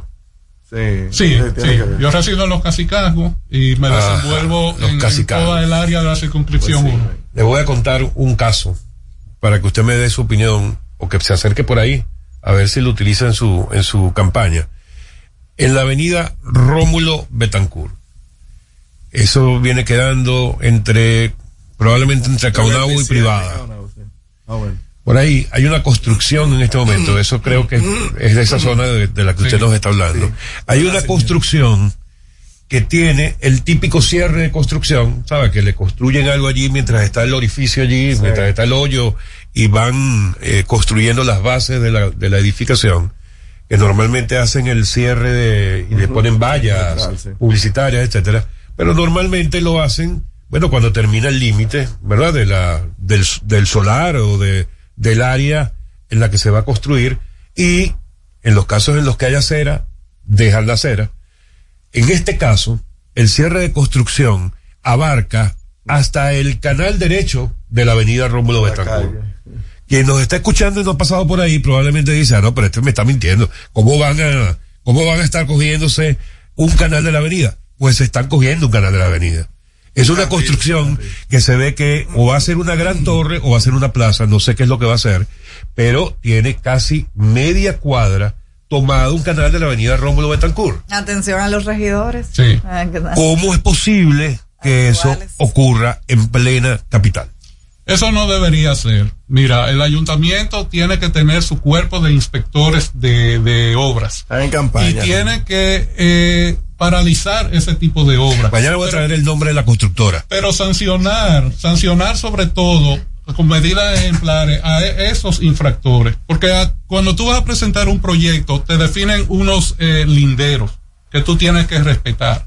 Y si no lo haces, eh, obviamente tiene que tener una consecuencia fuerte. La falta de consecuencia es lo que da la permisibilidad a una serie de situaciones que se producen. Ahora, ¿qué nosotros planteamos? Con el caso pero, de pero los... escúcheme que lo interrumpa, porque allí la responsabilidad no es solamente del constructor que evidentemente está violando la ley. Ahí están los 37 regidores de la sala capitular. Bueno, precisamente. Y está la alcaldesa del Distrito Nacional. Claro. Precisamente, por eso es que la ciudadanía tiene que tener una municipalidad fuerte y demandarle a sus autoridades municipales el cumplimiento de la ley. Y las autoridades municipales tienen que empoderarse y tener el personal idóneo a través de la inspectoría que ponga solución a esas situaciones que se presentan. Porque lo que sucede es que tú tienes una ciudad grande y tú lamentablemente tienes personas que no son respetuosos de las normas para y de las leyes. Entonces, para eso tiene que haber la consecuencia. Si todo el mundo cumpliera todo lo que está establecido, pues bueno, no existirían los tribunales, no habría nada que ir a, a, a, Claro. a debatir o a conciliar. Pero precisamente por eso es que tenemos que hacer énfasis en la, el régimen de consecuencias para ese tipo de cosas eh, impedirla. Comenzando por la, con la conciencia, porque lo primero es no violar eso. Pero si se viola, entonces hay que irlo a sancionar. Y por eso es que necesitamos eh, ciudadanos idóneos que ocupen las posiciones en la sala capitular. Tomás, gracias por estar con nosotros.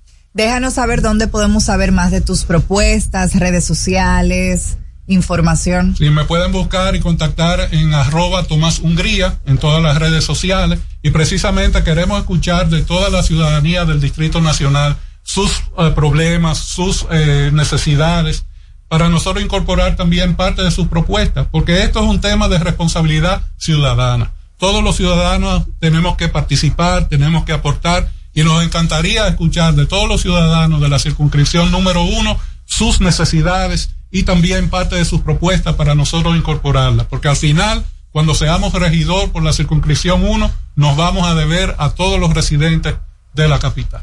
Muchas gracias, Tomás. Pronto deberíamos hacer una encuesta con la gente para que nos llamen y nos digan si conocen a su regidor. Ay, ay, ay. Deberíamos hacerlo. Y que nos llamen al 809-542-1017 extemporáneo, para que nos ya lo sí digan. para esta fecha, dos meses de las elecciones, ya sí andan pululando. No, pero los actuales, no. No, por eso digo, de que ya salieron de su letargo y de su castillo de príncipes. Ay, Dios. Bueno, Tomás, que si la ciudadanía lo lleva a la, a la regiduría, la gente sí sepa de usted y sepa quién es, a quién representa. Así Gracias. será. Gracias por estar con nosotros, amigos. Ha sido Tomás Hungría, candidato a regidor de la 1 por el Distrito Nacional, por el partido País Posible en No Se Diga Más.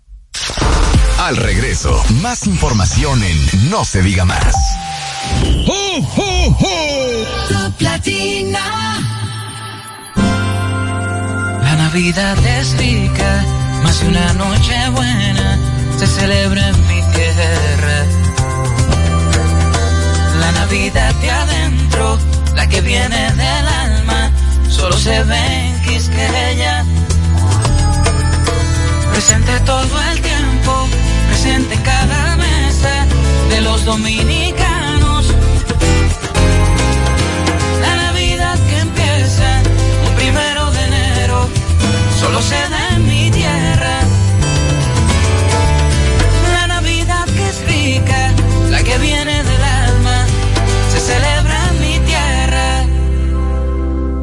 Cuando nos cuidamos unos a otros, hay comunidad. Donde hay comunidad, hay más oportunidades. Donde hay más oportunidades, se vive mejor. Por eso en Grupo Punta Cana trabajamos diariamente de la mano con nuestra comunidad, con proyectos que garantizan el acceso a salud y educación, promoviendo la cultura y el respeto por el medio ambiente, porque el verdadero desarrollo solo es posible cuando es para todos. Grupo Punta Cana con la comunidad. Descubre más en www.grupopuntacana.com.do. Compro hoy, compro mañana, me da mi 20 pa'l fin de semana. Y pa'l que piense que el 20 no volvía, volvió pa' Jumbo, mi gente, ¡qué alegría! En diciembre te devolvemos un bono del 20% en miles de artículos de lunes a viernes para que los uses los fines de semana de diciembre y del 2 al 6 de enero. Lo bueno se repite y en Navidad Jumbo es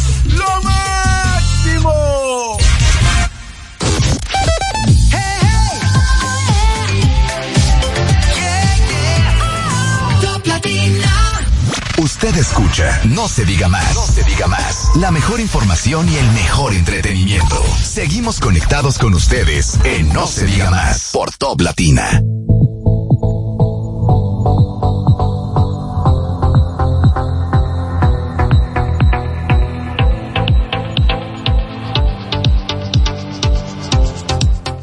Amigos de vuelta en No se diga más a través de Top Latina. Recuerden que pueden seguirnos a través de nuestras redes sociales, No se diga más RD, tanto en X como en Instagram. Así como también pueden disfrutar de nuestras entrevistas, tanto en YouTube como en Spotify. Miren, vamos a, eh, ha surgido una, una información eh, que tiene que ver con reuniones que han encabezado el Ministerio de Obras Públicas y el Ministerio de Educación para eh, reactivar la Comisión Presidencial de Seguridad Vial, comprometiéndose a vincular a todos los sectores a buscar soluciones a la situación del tránsito vehicular. Esto a propósito de que, bueno, es un tema que efectivamente en los últimos tiempos es el tema de discusión, no, no quería decir de moda, pero efectivamente es el tema de discusión de moda. Eh, y para hablar precisamente de esa reunión en la que estuvieron tanto el ministro de Obras Públicas como el ministro de Educación de Ligna Ascensión y Ángel Hernández respectivamente encabezando esta reunión, eh, tenemos a Onésimo González, quien es asesor del ministro de Obras Públicas, para que nos cuente un poco el tenor de esta reunión, si se llegó a algún acuerdo y qué es exactamente lo que buscan con estos encuentros. Ingeniero, gracias por estar con nosotros, bienvenido a No se diga más. Eh, muchas gracias por la invitación. A través de ti saludo a todos tus oyentes y televidentes. Sí, lo Estamos a primero, tus órdenes. lo primero, ingeniero, eh, veíamos en algunos medios y a través de las redes sociales que producto de esta reunión se habría decidido reactivar la Comisión Presidencial de Seguridad Vial que había sido creada en el año 2016. Cuéntenos un poco para quienes no tenemos en, quienes no recordamos de esta comisión, eh, ¿cuál fue el objetivo de esta comisión? ¿Cuál va a tener ahora? Y en todo caso, ¿por qué se había desactivado? Sí, eh, realmente las instituciones habían trabajado de manera separada, individual, dispersa. Muchas veces estas comisiones que se crean con un objetivo, el caso particular de la seguridad vial, cada institución va ejecutando su agenda día a día.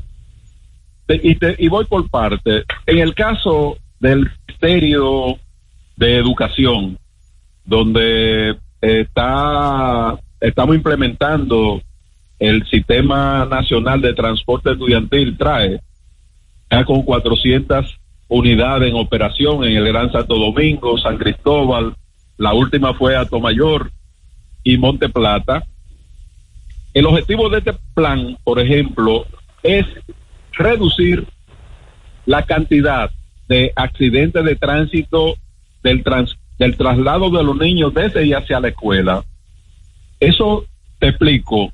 Si tú buscas la estadística del 2016 al 2022, un promedio de 460 niños mueren cada año entre 0 y 20 años. ¿En qué se transportan a las escuelas públicas? En motores, 3, 4 niños, tú lo ves, pero esas, esas estadísticas no salen. Eso equivale a un 15% de las muertes de accidentes de tránsito en el país. Ese programa particularmente que está ejecutando el Ministerio de Educación persigue disminuir porque está diseñado para cubrir todo el territorio nacional. Vámonos a obras públicas. En obras públicas se aplicó un 10 de marzo del 2021 un programa de evaluación de carreteras que se llama AIRA, aprobada por las Naciones Unidas y el que se aplica, te califica las carreteras por estrella. Cinco estrellas son las carreteras de los países desarrollados, tipo Estados Unidos, con todos los niveles de seguridad. Cuatro estrellas también. Tres estrellas es pasable.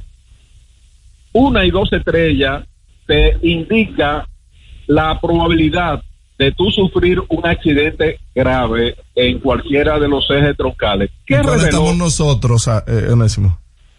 Ahí voy. Por ejemplo, la, carre- la autopista, la llamada autopista Duarte, que realmente es una carretera, la probabilidad de tú sufrir un accidente grave es de un 74.4%. Eso significa que esa carretera está con una y dos estrellas. La del sur es el sete- 78%, es decir, que solamente un 22% eh, es, es segura, es cuatro o cinco estrellas. Y la del este, que es la más, la más segura de la, la autovía del este, eh, la probabilidad de tú sufrir un accidente grave es de un 40%. Con ese diagnóstico, tú no puedes trabajar si tú no tienes ese diagnóstico. La aplicación de ese modelo, financiado por el BID, lo que nos reveló fue un presupuesto, cómo intervenir esa carretera para llevarla por lo menos a tres estrellas. Así es que se interviene en la autopista Duarte desde el kilómetro 9 hasta Montecristi.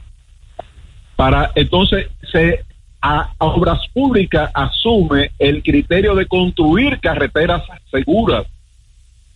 Y podemos decir hoy que entre Santiago, eh, por ejemplo, nosotros teníamos eh, 1.132 o- ocupaciones eh, ilegales al borde de la carretera, que todo el mundo la conoce, con acceso directo, 161 cruces ilegales, transversales. Esos cruces se han cerrado desde La Vega hasta ahora, desde La Vega hasta Santiago, y se ha, eh, ha disminuido los accidentes fatales en ese tramo en un 85%. Igualmente, la, las Américas. Tú tenías la, tú tienes, tenía la curva, la llamada curva de la, de la muerte en Andrés. Ahí se construyó, se inauguró un elevado de seis carriles. Eh, la probabilidad de tú, bueno, la- ahí llegaron a, morir hasta cuatro personas en un solo día. Era cuando tú venías desde Boca Chica, en esta curva de Andrés había una terminal y la gente cruzaba los muros tipo New Jersey directamente en los motores. Yo tengo los nombres de esas personas, eh, 40, 42, pero hay otras carreteras, por ejemplo, del sur. Todo el mundo conoce la autopista 6 de noviembre. 172 muertes por año en la autopista 6 de noviembre. Todo ese dia- todo trabajo, todo ese diagnóstico, ese levantamiento de los puntos críticos de los ejes troncales del país, nosotros lo levantamos usando tecnología, LiDAR, drones y diseño. Están diseñados, incluyendo las rotondas. Te puedo hablar de la rotonda de Punta Cana o te puedo hablar del Boulevard. Todos esos puntos están diseñados y hay planes. Eh, se está trabajando la autopista Duarte por un lado, pero todos esos puntos se van a intervenir. Entonces, esas cosas, yo no soy culpable de, de que no haya una buena comunicación, una buena transmisión a ustedes los medios de comunicación de parte de nuestros ministerios. Pero cuando nos, nos reunimos con el, el ministro de Educación, hay un plan que viene de cuando Doña Milagro, que es la educación vial en las escuelas. Claro. Ya los manuales se, se está impartiendo educación vial y yo le digo, si le pregunto a tus oyentes, ¿conocen ustedes esos planes, esos programas que se están aplicando? Nadie lo conoce. Entonces, hay otra parte fundamental de la cual nosotros hablamos y en la, por la cual yo he abogado siempre. Recuerda, yo fui director de la autoridad metropolitana, conozco sus debilidades. Nos, uno de los objetivos principales, tú no puedes exigir tener policía equipado y, y debidamente entrenado en nuestras carreteras si esa entidad no tiene un presupuesto adecuado. Entonces, la, uno de los resultados de esta reunión fue fortalecer a la di- Dirección General, que ahora se llama DGC, Dirección General de Seguridad de Tránsito y Transporte, para distribuirlo en la, de manera preventiva en toda la carretera. La Comipol, por ejemplo, la Comipol es de asistencia vial a los usuarios, pero no tiene la autoridad legal para fiscalizar un vehículo en alta marcha. La otra parte que hemos estado trabajando con el Banco Interamericano también es el uso de tecnología en cualquier parte del mundo. Y aquí hay una cámara, eh, la- la- el tema de la fotomulta. En el cruce Cotrova, por ejemplo, hay una cámara instalada en lo cual tú puedes detectar la cantidad de exceso de velocidad, los vehículos pesados que usan el carril izquierdo de manera indebida. Bueno, esa fue en, de manera macro, es eh, identificar esa parte, pero tú me hablas de la del Instituto Nacional de Tránsito y Transporte y el Intran. Todos los reglamentos mandatorios dentro de la ley 6317 fueron elaborados y aprobado institucionalmente, ahora hay que aplicarlo. Hay uno que se ha retrasado, que es el régimen de consecuencia. Nosotros hablamos en la, la generación nueva de 0 a 25 años, esos niños tú los puedes educar. Ahí tú resuelves con educación vial. Los jóvenes que van al bachillerato saldrán con su carnet de conducir, listo para tomar el examen práctico, pero con una, un nivel de responsabilidad extraordinario. Ahora, los mayores, el dominicano se transforma cuando llega a un aeropuerto de Estados Unidos, cambia. ¿Por qué? Por el régimen de consecuencia. Entonces, nosotros tenemos que aplicar, y esa, esa es una parte del proceso de equipamiento y de fortalecimiento de la DGC, es la aplicación estricta de lo, del régimen de consecuencia. Una persona que se lleva un semáforo en rojo es un criminal en potencia. Entonces hay que actuar.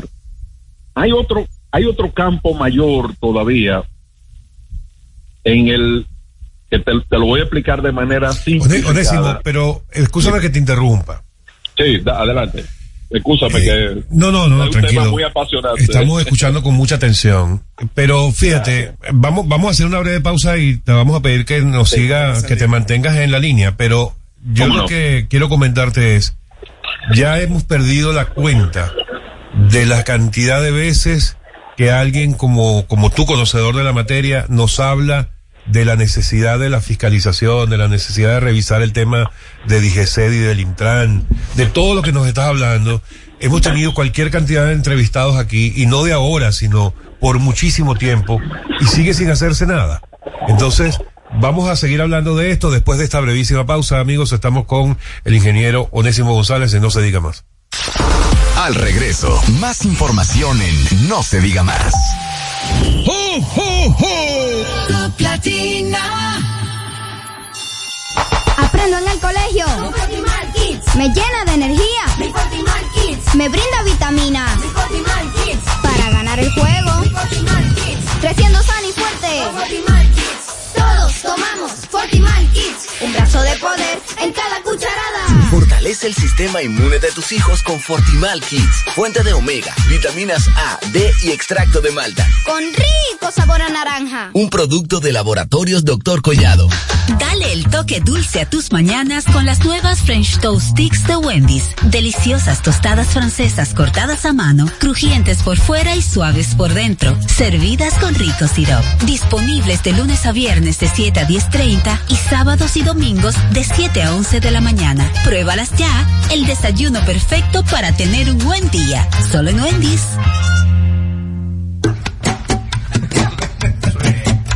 La Navidad nos une. Llegó la tía Juanita y trae dos funda verde. La Navidad nos une. Llena de turrones y chocolate pa'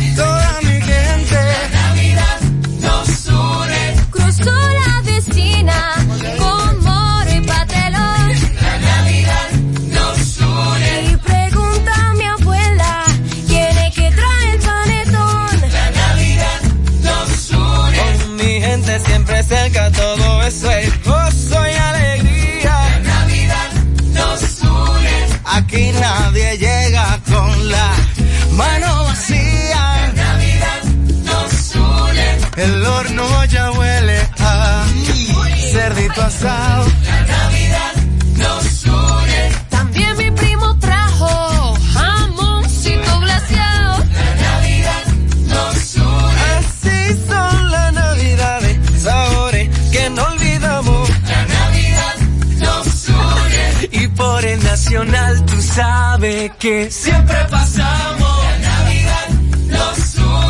La Navidad nos une. Supermercados Nacional. La gran diferencia.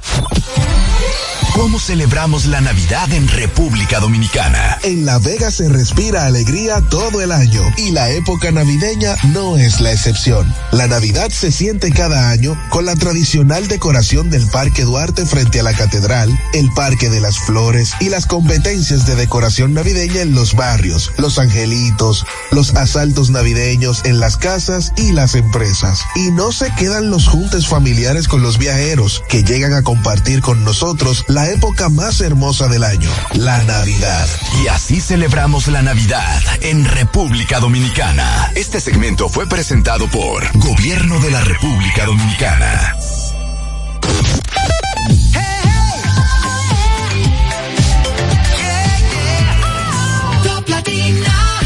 Comunícate con nosotros al 809-542-1017. No se diga más. Recuerden amigos que el Ministerio de Industria, Comercio y MIPIMES, en alianza con diversas instituciones públicas y privadas, presenta el evento digital más completo del Caribe, Encadena.do, la primera feria virtual de encadenamiento productivo que se celebrará los días 17, 18 y 19 de enero del 2024. Regístrate ya ahora mismo gratis en www.encadena.do. Interactúa con nosotros 809-542-1017. Está con nosotros en línea Onésimo, eh, asesor del Ministerio de Obras Públicas. Y Alex te dejaba la, la pregunta, la prerrogativa de que siempre se ha hablado de posibles soluciones, sin embargo, no ha habido eh, esa consecuencia fuerte para lograr mitigar eh, tantos problemas que hay en el tema tránsito. Te voy a hablar.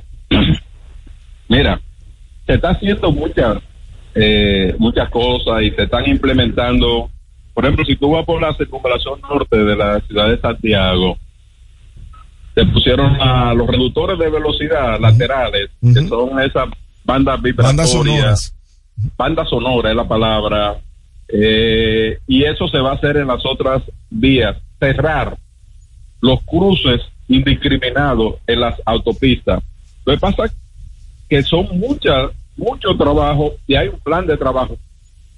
En este plan de trabajo lo estaba, eh, el, el minero estaba por un lado, el obras públicas estaba por otro. La, el, el- esa comisión lo que hace es poner en evidencia y mantenerlo informado. Además, hay una parte que ha caído, que es la parte de la educación. Tú no encuentras un mensaje. Antes, recuérdate a Dora, recuérdate Sí. las instituciones usaban. Ustedes mismos se prestan en su programa a, darle, a regalarle espacio Sí.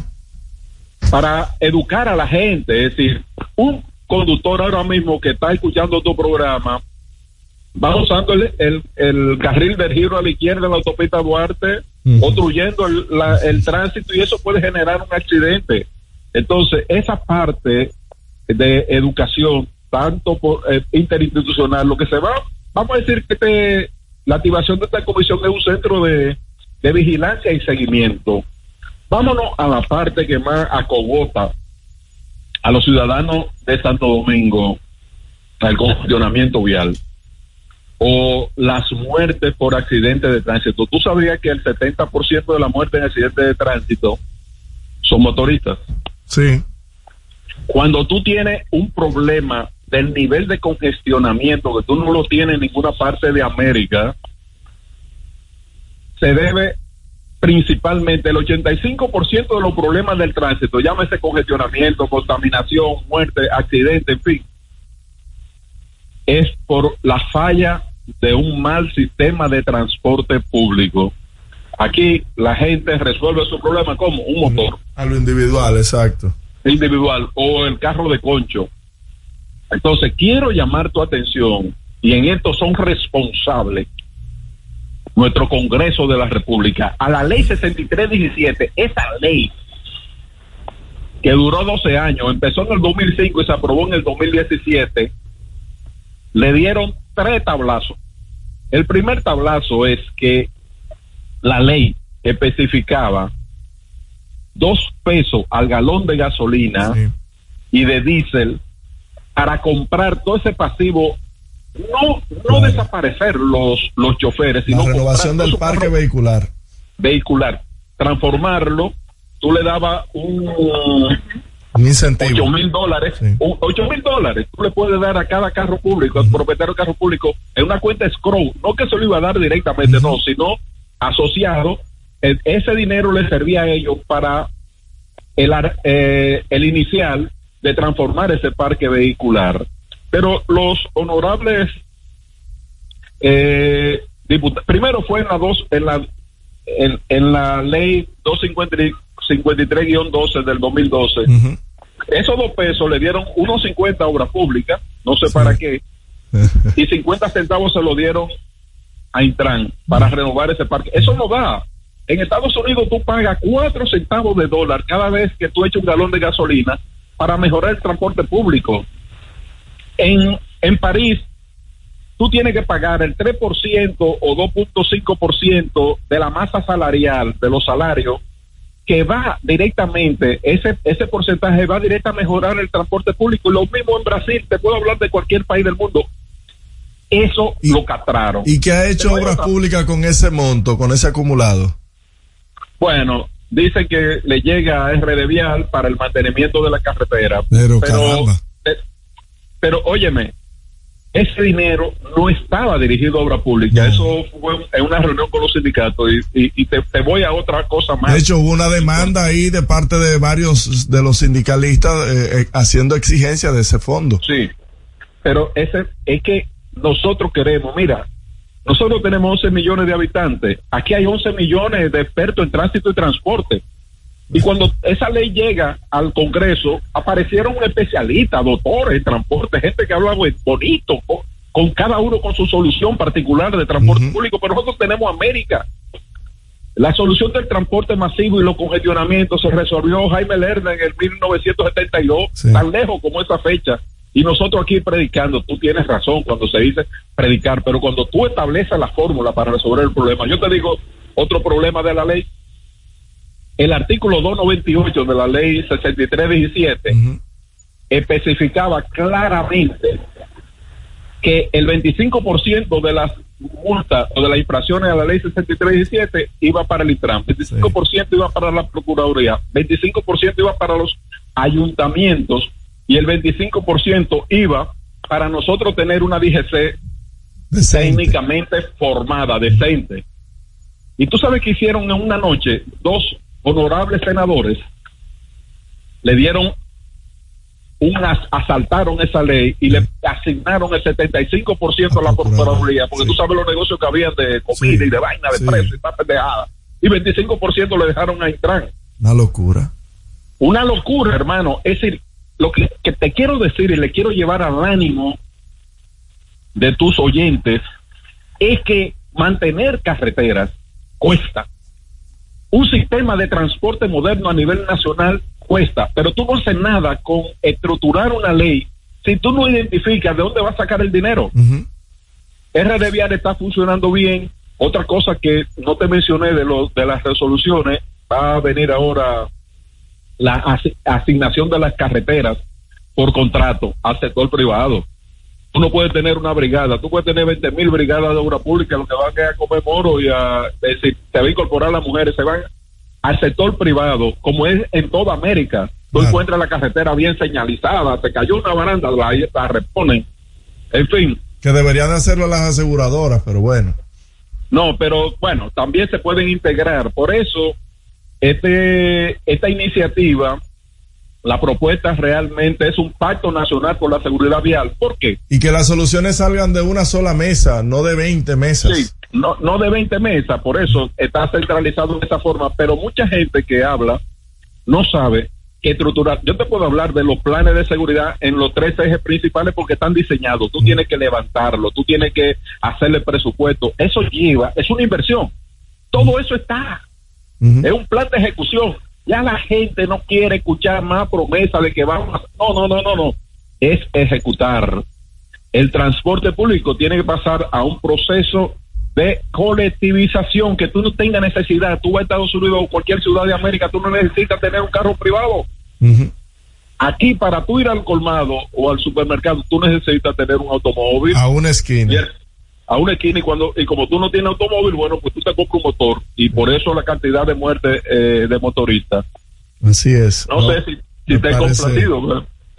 Me parece, me parece genial, Onésimo. Ya desafortunadamente se nos agotó el tiempo. Yo lo sé, embargo, yo lo sé, por eso paré. Te invitamos, te invitamos a que en una próxima edición puedas estar con nosotros. Gracias, Onésimo, por gusto. esta gran iniciativa del Ministerio de Obras Públicas y el Ministerio de Educación por la Seguridad Vial. Onésimo González, asesor de Obras Públicas, estuvo con nosotros. Se agotó el tiempo y nos reencontramos mañana martes 19, si Dios quiere.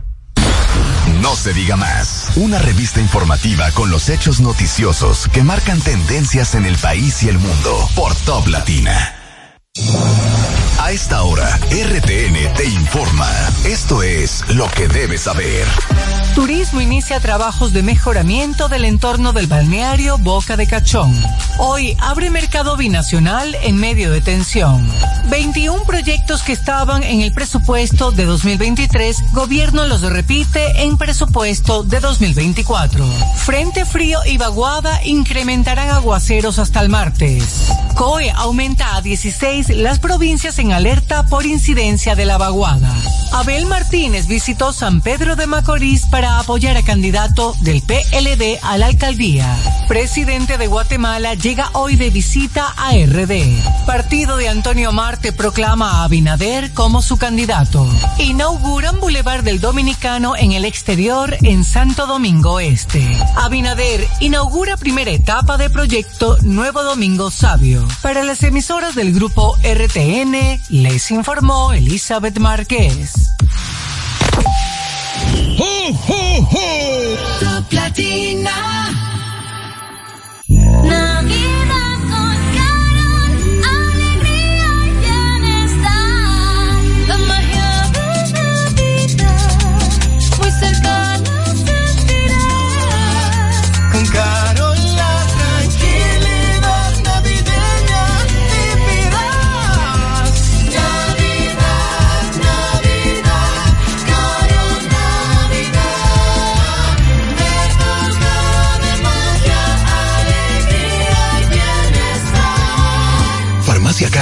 Desea una feliz Navidad a ti y a los tuyos. Con Carol cerca te sentirás más tranquilo.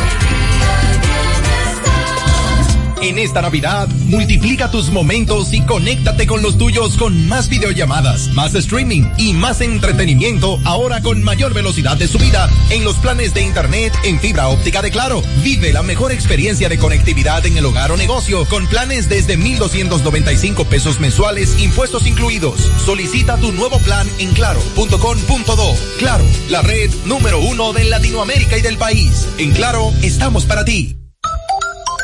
Tenemos un toque especial para hacer las cosas. Algunos bajan la música para estacionarse.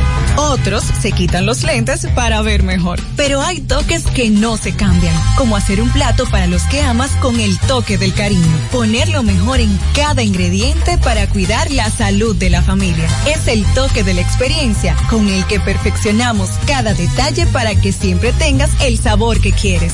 Margarina Manicera, desde siempre poniendo juntos el toque maestro a todos tus platos. Llega ese momento del año donde el esfuerzo y la constancia rinden frutos para los prospectos del ahorro. Porque llega la Casa del Ahorro temporada de campeones. Por cada 300 pesos de incremento en tu cuenta, puedes ser uno de los 10 ganadores quincenales de 100 mil pesos y de los 10 ganadores de un millón de pesos para el sorteo final. Participa. Asociación Cibao. Cuidamos cada paso de tu vida.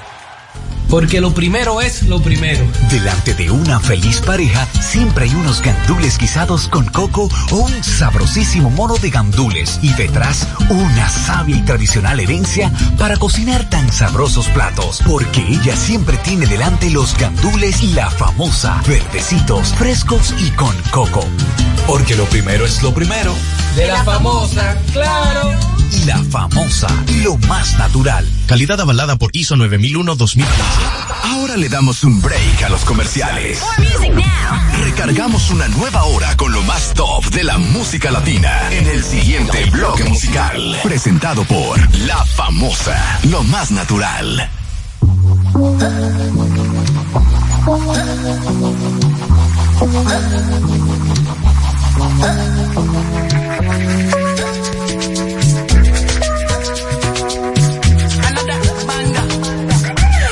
no quiero